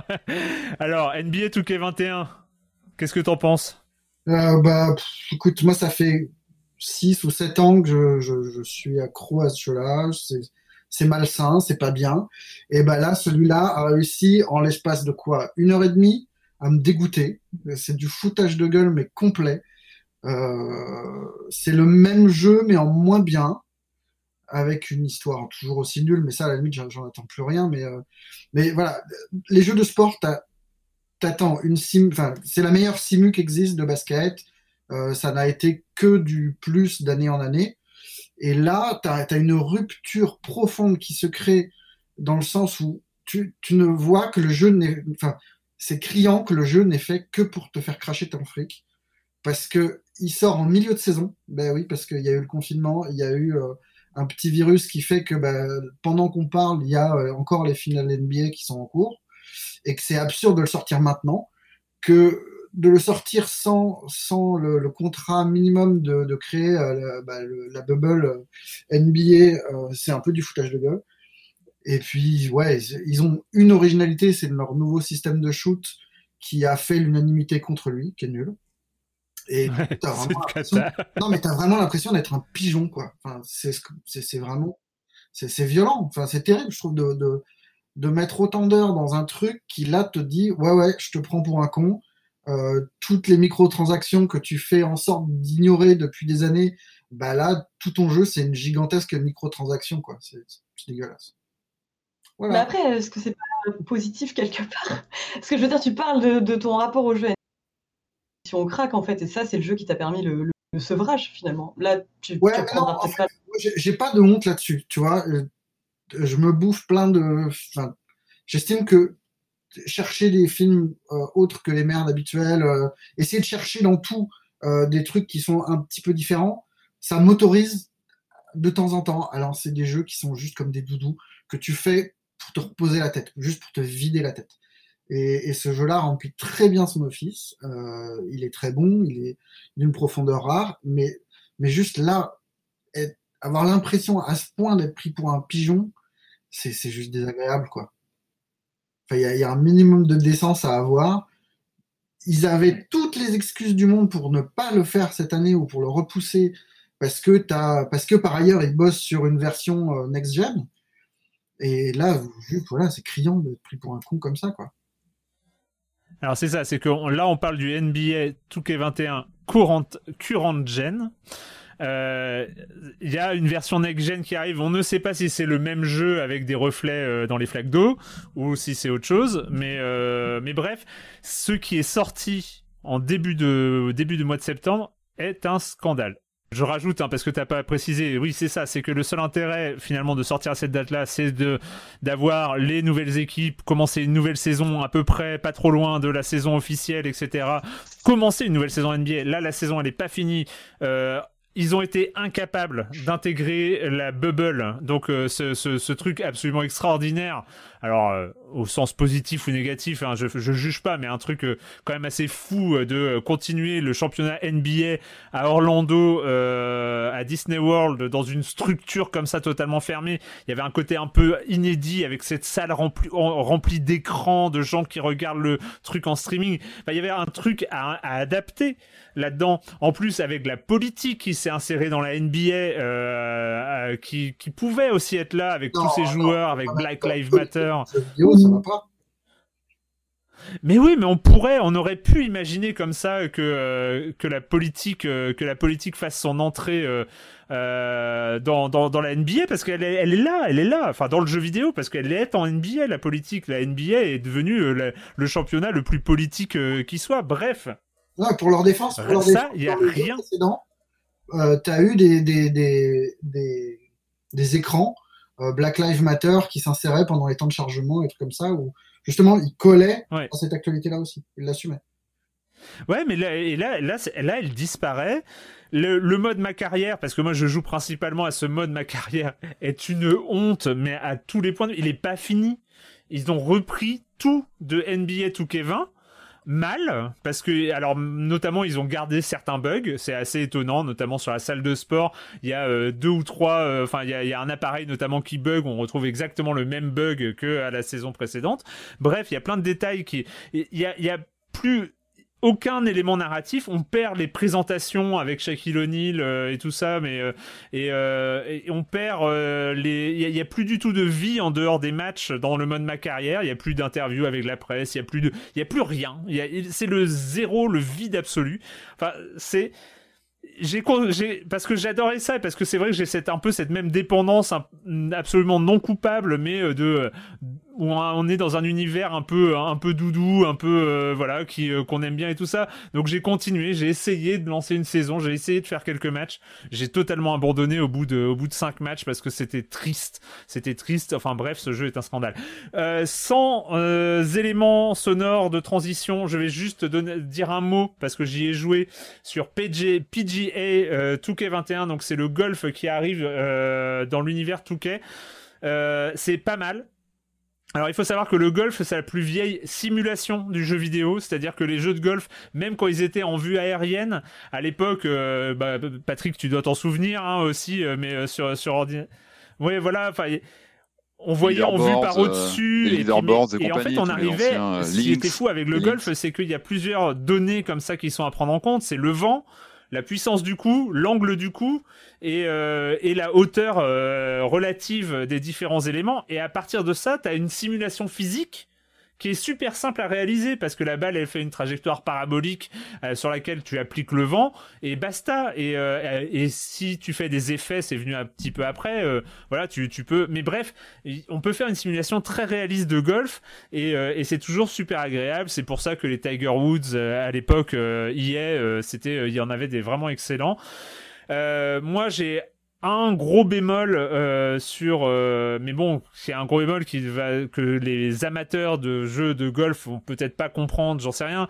C'est qu'il y a toujours une limite dans les jeux de golf c'est comment est-ce que un créateur de jeu euh, retranscrit le mouvement du club de golf.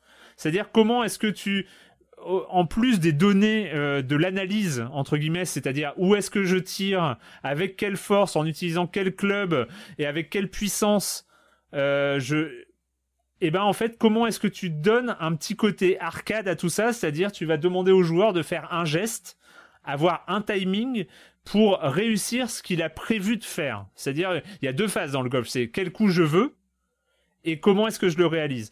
Et en fait, jusqu'ici dans le golf, il y avait une gestion du timing, c'est-à-dire euh, il y avait une barre euh, et grosso modo si tu arrivais dans la zone verte, rouge avec les variantes, euh, tout ça, euh, euh, et ben tu faisais plus ou moins exactement le geste que tu avais voulu faire.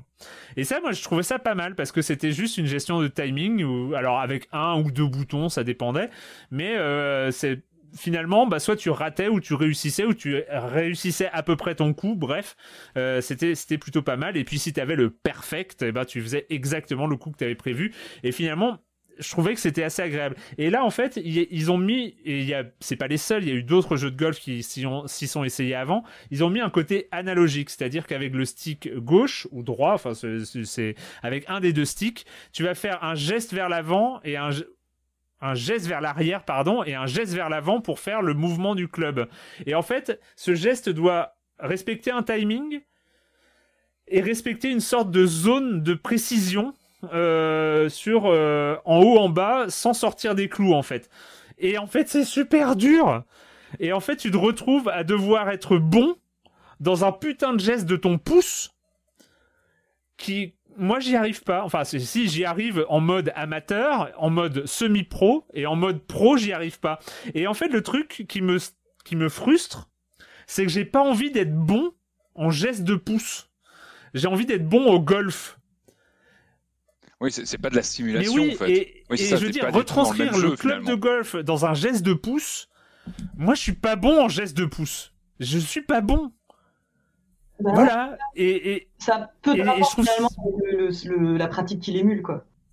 Je suis bien d'accord. Merci Julie. C'est, c'est, et, et, le problème, c'est que je suis pas bon en geste de pouce et donc je ne peux pas passer en niveau pro sans me payer des gamelles absolument monstrueuses parce que je rate mon geste de pouce et donc euh, mon, mon ma balle se retrouve avec un effet euh, en plein dans les bunkers et tout ça. Et donc bon, euh, j'aurais pu avoir, je pourrais avoir une expérience et j'ai eu une expérience agréable en mode semi-pro, tout va bien. Sauf que si on veut aller ailleurs et jouer en ligne, notamment, c'est-à-dire avoir des adversaires, parce que les, les, les, l'ordi est hyper chiant en golf. Si tu veux avoir des adversaires euh, un peu rigolos et tu vas avoir du défi, t'es obligé de passer en pro, et là je suis nul, et bref, je suis mauvais en pouce, et ça me rend mauvais en golf, et, euh, et ça me rend triste. Voilà. C'était ma critique de PGA, Touquet 21. Euh, voilà. Ça se trouve, il y a des gens qui sont très bons en pouce et qui vont pas du tout me comprendre, mais euh, bref, c'était ça. Pour le reste, le jeu est euh, graphiquement euh, acceptable et voilà. Si un petit bémol, c'est qu'il est au même prix que, NBA, que les NBA 2K, il est à 60 euros. Il y a un mode ma carrière qui est absolument nul à chier. Il y a rien quoi. Il y, y a, juste, tu fais une carrière et t'as aucune histoire. As, alors c'est pas d'avoir une histoire, mais c'est d'avoir une vie euh, ailleurs que euh, que euh, juste enchaîner les enchaîner les les cours. Ouais. Mais j'ai pas envie d'être bon en pouce quoi. Enfin, j'ai pas envie de gagner en skill en skill du pouce. Je suis désolé, ça me ça me moi ça me les pouces. tente pas. Bref. Donc voilà, j'ai pas persévéré, peut-être qu'en changeant de gameplay, ce sera mieux. Mais en fait, voilà, par exemple, il y avait euh, Albatros 18, qui est un free-to-play coréen euh, de golf, euh, Pangia, il s'appelait Pangia. bah en fait, il était que sur le timing, et puis bah, à force, on devenait bon, et c'était absolument génial. Et j'ai envie, ça m'a donné envie de rejouer à Pangia, pour tout vous dire. Mais bon, bref, j'ai pas craqué quand même. Ah, on est arrivé au bout de cette première émission de la saison 14, évidemment avec un record de durée parce qu'on atteint presque les 3 heures d'émission. Enfin, pas, pas tout à fait, mais ouais, non, c'est ridicule. C'est ridicule, mais au moins on a évacué, on a évacué euh, pas mal de cette rentrée. Peut-être que les gens nous en voudront pas trop. Peut-être que les gens ils vont écouter ça en comme si c'était deux émissions. Je ne sais pas. Hein, euh, voilà, on aurait pu faire ça, la couper en deux et faire deux, deux montages, mais j'ai eu la flemme. Euh, bref, merci, merci à Jérémy qui, nous, qui est parti et puis merci à tous les trois euh, d'avoir été là pour cette première émission, cette 40 449e émission euh, de Silence on joue, cette première émission de la saison 14. Euh, et la question rituelle, parce qu'on va pas changer les recettes qui gagnent, et la question rituelle à laquelle vous n'allez pas échapper, et quand vous ne jouez pas, vous faites quoi, Julie? Eh ben moi, histoire de bien allonger la durée de l'émission, je vais vous parler de deux livres. En gros, euh, non mais ça va, je peux, je vous les montre parce qu'ils sont vraiment magnifiques. Les auditeurs les verront pas, mais bon. En gros, c'est euh, deux éditions de nouvelles de Haruki Murakami euh, sur lesquelles je suis tombée un peu au hasard. Et donc la première s'appelle, ça fait environ 50 pages, c'est publié aux, éditions 10-18 et c'est magnifiquement illustré par Kat Menchik. Et donc la première nouvelle s'appelle Sommeil, donc c'est le récit d'une femme qui n'a pas dormi depuis 17 nuits et qui se réjouit plutôt au début de sa, sa, nouvelle condition. En fait, elle, qui menait une existence plutôt morne, elle se rend compte qu'elle dispose d'énormément de temps libre pour lire. Et en fait, à mesure que son insomnie se poursuit, elle va se poser pas mal de questions sur l'affection qu'elle porte à son mari, à son enfant et, et, et, beaucoup de questions sur la mort parce qu'elle a l'impression qu'en fait son état d'éveil permanent c'est une sorte de forme de mort. Et c'est vraiment super chouette. Euh, mais voilà, c'est une nouvelle, donc je peux pas beaucoup en dévoiler. Et l'autre s'appelle L'étrange bibliothèque. Et celle-ci, elle porte sur un, jeune garçon euh, excessivement curieux qui s'intéresse à tout, de la vie des bergers euh, à la construction de sous-marins, qui va à la bibliothèque pour demander des bouquins sur la prescription des impôts sous l'Empire ottoman, un truc comme ça. Et en fait, on l'entraîne dans une espèce de pièce mystérieuse où il va se retrouver enchaîné et contraint de lire ce livre en un mois. Euh, avec un petit quiz à la fin. Voilà, ça commence comme ça. Et c'est super bien, c'est complètement surréaliste. Euh, j'aime beaucoup. Voilà. Formidable. Euh, Patrick bah écoute, deux salles, deux, deux ambiances hein, après Julie. bon, on est en 2020, ce sont les 35 ans de Mario, je vous en ai parlé tout à l'heure, mais ce sont aussi les 35 ans d'un de mes films cultes. C'est Rocky 4. J'adore Rocky 4. C'est un de mes films de chevet que j'adore. Et en fait, je passe mon temps en ce moment sur Instagram parce que ce qu'il est en train de se passer, c'est que Sylvester Stallone prépare une version director's cut du film. C'est un truc de dingue. C'est-à-dire que ce film un peu oublié, un peu conspué, critiqué, moqué pendant des décennies, et ben en fait, il, revient, il revient en force. On a eu une suite. Je vous parle pas de Rocky 5, hein, je vous parle de Creed 2 qui, voilà, qui se penchait sur la suite des aventures et surtout de, ce que devenaient certains personnages comme Ivan Drago. Et puis là, aujourd'hui, voilà, on a l'annonce d'une d'une version Director's Cut effectuée par Sylvester Stallone et c'est là où ça devient intéressant, c'est que c'est que Stallone se joue complètement des réseaux sociaux, c'est-à-dire qu'on on a un phénomène assez intéressant, c'est que lui, c'est, je pense qu'il y a, je pense qu'il y a un phénomène euh, confinement. Je pense qu'on est tous passés par une séquence nostalgie, euh, repenser à soi-même et tout ça. Et euh, le père Stallone, je pense, il, s'est retrouvé enfermé chez lui. il a dû se dire, tiens, Rocky 4, quand même, c'était bien. Hein, ça, ça a bien marché. C'était c'est un film dont on parle beaucoup aujourd'hui. Et il s'est dit, tiens, je vais faire une version director's cut. Alors c'est intéressant parce que on est dans un cas de figure quand même d'un film qui est sorti il y a 35 ans, dont le réalisateur reprend aujourd'hui le, montage. Euh, il annonce quand même des changements. Ce qui est intéressant, c'est que sur Instagram, il se filme. Il est enfermé dans une. On a un peu la sensation qu'il est enfermé dans une salle de montage avec un pote depuis des jours et des jours. Et on le voit faire des cuts et reprendre des séquences inédites du film. On n'avait pas beaucoup de matériaux autour de Rocky 4, on n'avait pas de scènes coupées, on avait très très peu de choses. Et là, a priori, il a retrouvé des archives complètement folles. Donc, on va avoir un montage complètement différent. Euh, d'après ce qu'il se dit, on va avoir une présentation assez différente de Ivan Drago, l'antagoniste principal, hein, qui a évolué via Creed 2, évidemment. Mais là, il va être via un montage alternatif assez euh, différent. Et puis, il y a eu toute une un enflammement euh, sur euh, les réseaux sociaux avec l'annonce de Stallone de la disparition du personnage du robot. Vous vous rappelez le robot Psycho qui, qui apparaissait? C'était le, copain de son, son pote Paulie. Je ne sais pas si vous vous rappelez. Non. en fait, lui disparaît, donc ça, ça, ça a fait pas mal discuter sur euh, bah, chez, chez, les fans. Est-ce que est-ce que c'est bien qu'il disparaisse ou pas? Euh, Moi, je trouve qu'il faisait partie du, de l'ambiance robotique et de, la, un peu de la thématique comme ça de l'époque. Mais en tout cas, c'est intéressant de voir un réalisateur qui, 35 ans après, retravaille son film, euh, va en proposer une relecture. Puis bon, bah, c'est quand même un des films emblématiques des années 80, donc ça va être intéressant de voir voilà ce qu'un film sans nouveau sans nouveau tournage, hein, c'est-à-dire qu'il ne se base que sur des séquences tournées et coupées à l'époque pour un montage différent. Ça va être intéressant de voir une autre interprétation par le réalisateur lui-même. Donc euh, moi je suis euh, je suis en attente. Euh, normalement je crois que c'est prévu sur novembre, si les 35 ans sont tenus, je crois que c'est dans ces eaux-là. On verra, on n'a pas encore trop d'infos sur la façon dont ça va être euh, distribué. Moi, je rêve d'une avant-première au Grand Rex, hein, je vous le cache pas, mais je n'y crois que moyennement. Je pense que ça va plutôt être sur des, sur des, sur des, euh, comment dire, des plateformes de streaming. Mais bon, enfin voilà, ça s'envoie du rêve et puis c'était complètement inespéré, quoi. complètement inespéré. Un film conspué, critiqué, moqué. Et eh ben, il tient sa revanche, ce film. Les années 80 ne sont pas mortes et même on les retravaille, on les refait. C'est marrant, aucune nostalgie de Rocky 4, mais ça reste un, drôle de, un drôle de. Non mais c'est un drôle de souvenir parce que c'est un film que j'ai vu au cinéma. J'étais euh, au lycée, je me rappelle. J'ai vu en en salle. hein. Tu l'as vu en salle. Et mais Tu l'as vu en salle. c'était Il ridicule. passait un truc en salle, ce ridicule. film Mais en salle, c'était non mais du non, cinéma non, c'était ridicule dans le bon sens du terme. C'est-à-dire que mais je n'ai jamais vécu une séance de cinéma comme ça. Ah oui, voilà, Encore aujourd'hui, il c'est-à-dire que c'était un match de Eh boxe. ben, on est, on est que tout le d'accord. public On est d'accord. de la salle de cinéma euh, qui Et on est de. Royal à Lorient à l'époque, hein, ça une salle qui n'existe plus. Euh, et ben c'était la grande salle, c'était la grande salle et tout le monde regardait un match de boxe. C'était on ne regardait pas un film et, euh, et tout le monde hurlait. Exactement. Enfin, j'ai jamais, euh, jamais C'est un cas de figure ça. très euh, particulier pour ça. Et le 4, et le 4 Ouais, hein, il a un des combats les mieux chorégraphiés du- du- de l'histoire du, du- cinéma et de la boxe. Bon, Raging Bull est un peu à part, mais Rocky 4, c'est vraiment un cas de figure de, de montage. Donc, j'ai vraiment hâte que- de voir ce que va devenir le. Mais allez voir sur Instagram, il y a déjà quelques séquences qui ont, été- qui ont été euh, publiées, notamment bah, le, le- le fameux match Drago contre Apollo Creed. Il y a des séquences Marius. inédites qui, qui foutent les frissons. Quoi. Euh, moi, quand je joue pas, bah, je me prépare mentalement à relire ce qui est, euh, comment dire, la meilleure bande dessinée de ces 15 dernières années, qui s'apprête à sortir là en français pour la première fois euh, fin octobre, qui est le Rusty Brown de Chris, euh, de Chris Ware, qui est juste le, le- ça contient plusieurs tours de force, mais qui sont magistraux en termes de bande dessinée. C'est pour moi, il y a, ouais, il y a Lint qui est au milieu du bouquin, qui est le les, euh, je sais pas, les 80 pages les plus importantes de la bande dessinée euh, de ces, de ces 20, 30 dernières années. C'est génialissime. Euh, ça sort fin, fin octobre, début novembre.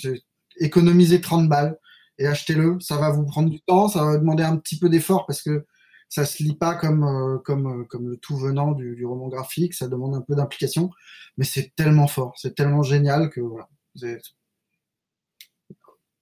tout en haut de mon panthéon Cool. personnel. Ça sort quand en français, tu m'as dit? Tu as dit? Euh, fin octobre, début novembre, je crois, chez Delcourt. D'accord. Eh bien moi, j'ai enfin, je m'y suis enfin remis parce que j'avais euh, lu les, le premier tome, je crois, et j'avais un peu laissé tomber. Euh, je crois que j'avais pas osé te l'avouer, Marius, parce que euh, je crois que c'est un, un truc que t'aimais plutôt pas mal. Euh, et là, j'ai recommencé. Je suis à peu près à jour. Je suis pas loin, pas loin, trop loin d'être à jour sur ce qui est sorti. C'est Saga Putain, je suis de Brian Kevogan complètement et, et Fiona Staples. Ouais. Et, euh, et c'est incroyable. C'est juste incroyable. Euh, C'est euh, donc euh, c'est de du space opéra.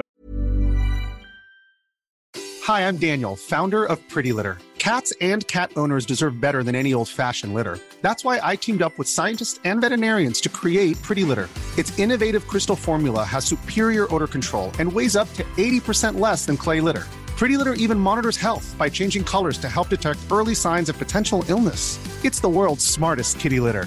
Go to prettylitter.com and use code ACAST for 20% off your first order and a free cat toy. Terms and conditions apply. See site for details. Euh, voilà, on suit euh, Alana et Marco, euh, donc euh, qui sont euh, euh, deux personnages euh, de deux peuples différents, euh, donc euh, de continent et euh, sa lune, donc une planète et sa lune qui s'appelle Couronne, qui sont en guerre depuis des décennies, on sait pas trop pourquoi, ils se mettent sur la gueule, euh, sauf que à force, eh ben euh, les planètes, euh, enfin la planète et la lune d'origine ne font plus trop la guerre, mais elles ont exporté la guerre dans tout le cosmos. Bref, c'est une grande guerre euh, euh, galactique et il y a ces deux personnages donc euh, qui euh, Marco euh, vient de, de Couronne et euh, Alana vient de Continent. Euh, donc en gros c'est euh, les fées et les démons on va dire hein, pour pour en, en rapportant ça aux mythologies terriennes. Et, et ils ont un enfant et voilà ils vont ils partent dans une sorte de grand road trip et euh, enfin de space trip pour le coup. Et euh, plein d'aventures euh, plein de rebondissements des toute une mythologie un lore hein, qui est absolument incroyable qui s'enrichit d'épisode en épisode. C'est ultra poétique c'est très inattendu c'est très beau c'est très bien dessiné et c'est vraiment super. Je suis très content d'être retombé dedans. Voilà. Tu valides Marius? Ouais, ouais, alors moi j'ai lâché depuis très longtemps, j'ai jamais lu la fin, je sais même pas si c'est terminé. Mais, euh, mais ouais, non c'est pas terminé c'était un, ouais, c'est un super Roméo et Juliette dans l'espace. euh. Et puis, ouais, Brian Kevon, c'est un super écrivain. euh, Fiona Staple, on l'avait jamais vu avant, elle fait des trucs super chouettes aussi. Non, c'est vraiment bien. Très bon film. Voilà. Alors, attendez, je regarde juste par curiosité, avant, avant, avant de fermer. On est, on est encore ensemble. Alors, je pense que j'ai pas commencé l'enregistrement tout de suite, mais on est à 2h54 et 49 secondes. Ça va, ça va. Eh bien, je peux vous annoncer qu'on ne refera pas une émission de cette longueur euh, avant peut-être le début de la saison prochaine. Je ne sais pas. Euh, mais en tout cas, c'était un vrai plaisir. Euh, c'était un vrai plaisir de revenir en absolu. C'était un vrai plaisir de faire cette rentrée. C'était un vrai plaisir de vous retrouver évidemment. et puis, et puis, bah, c'est parti pour, c'est parti pour une saison 14 qui s'annonce des plus mouvementés.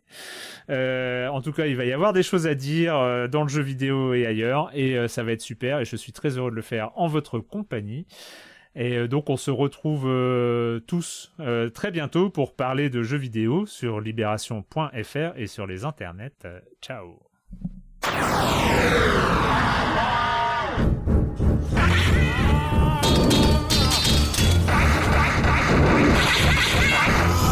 Bala!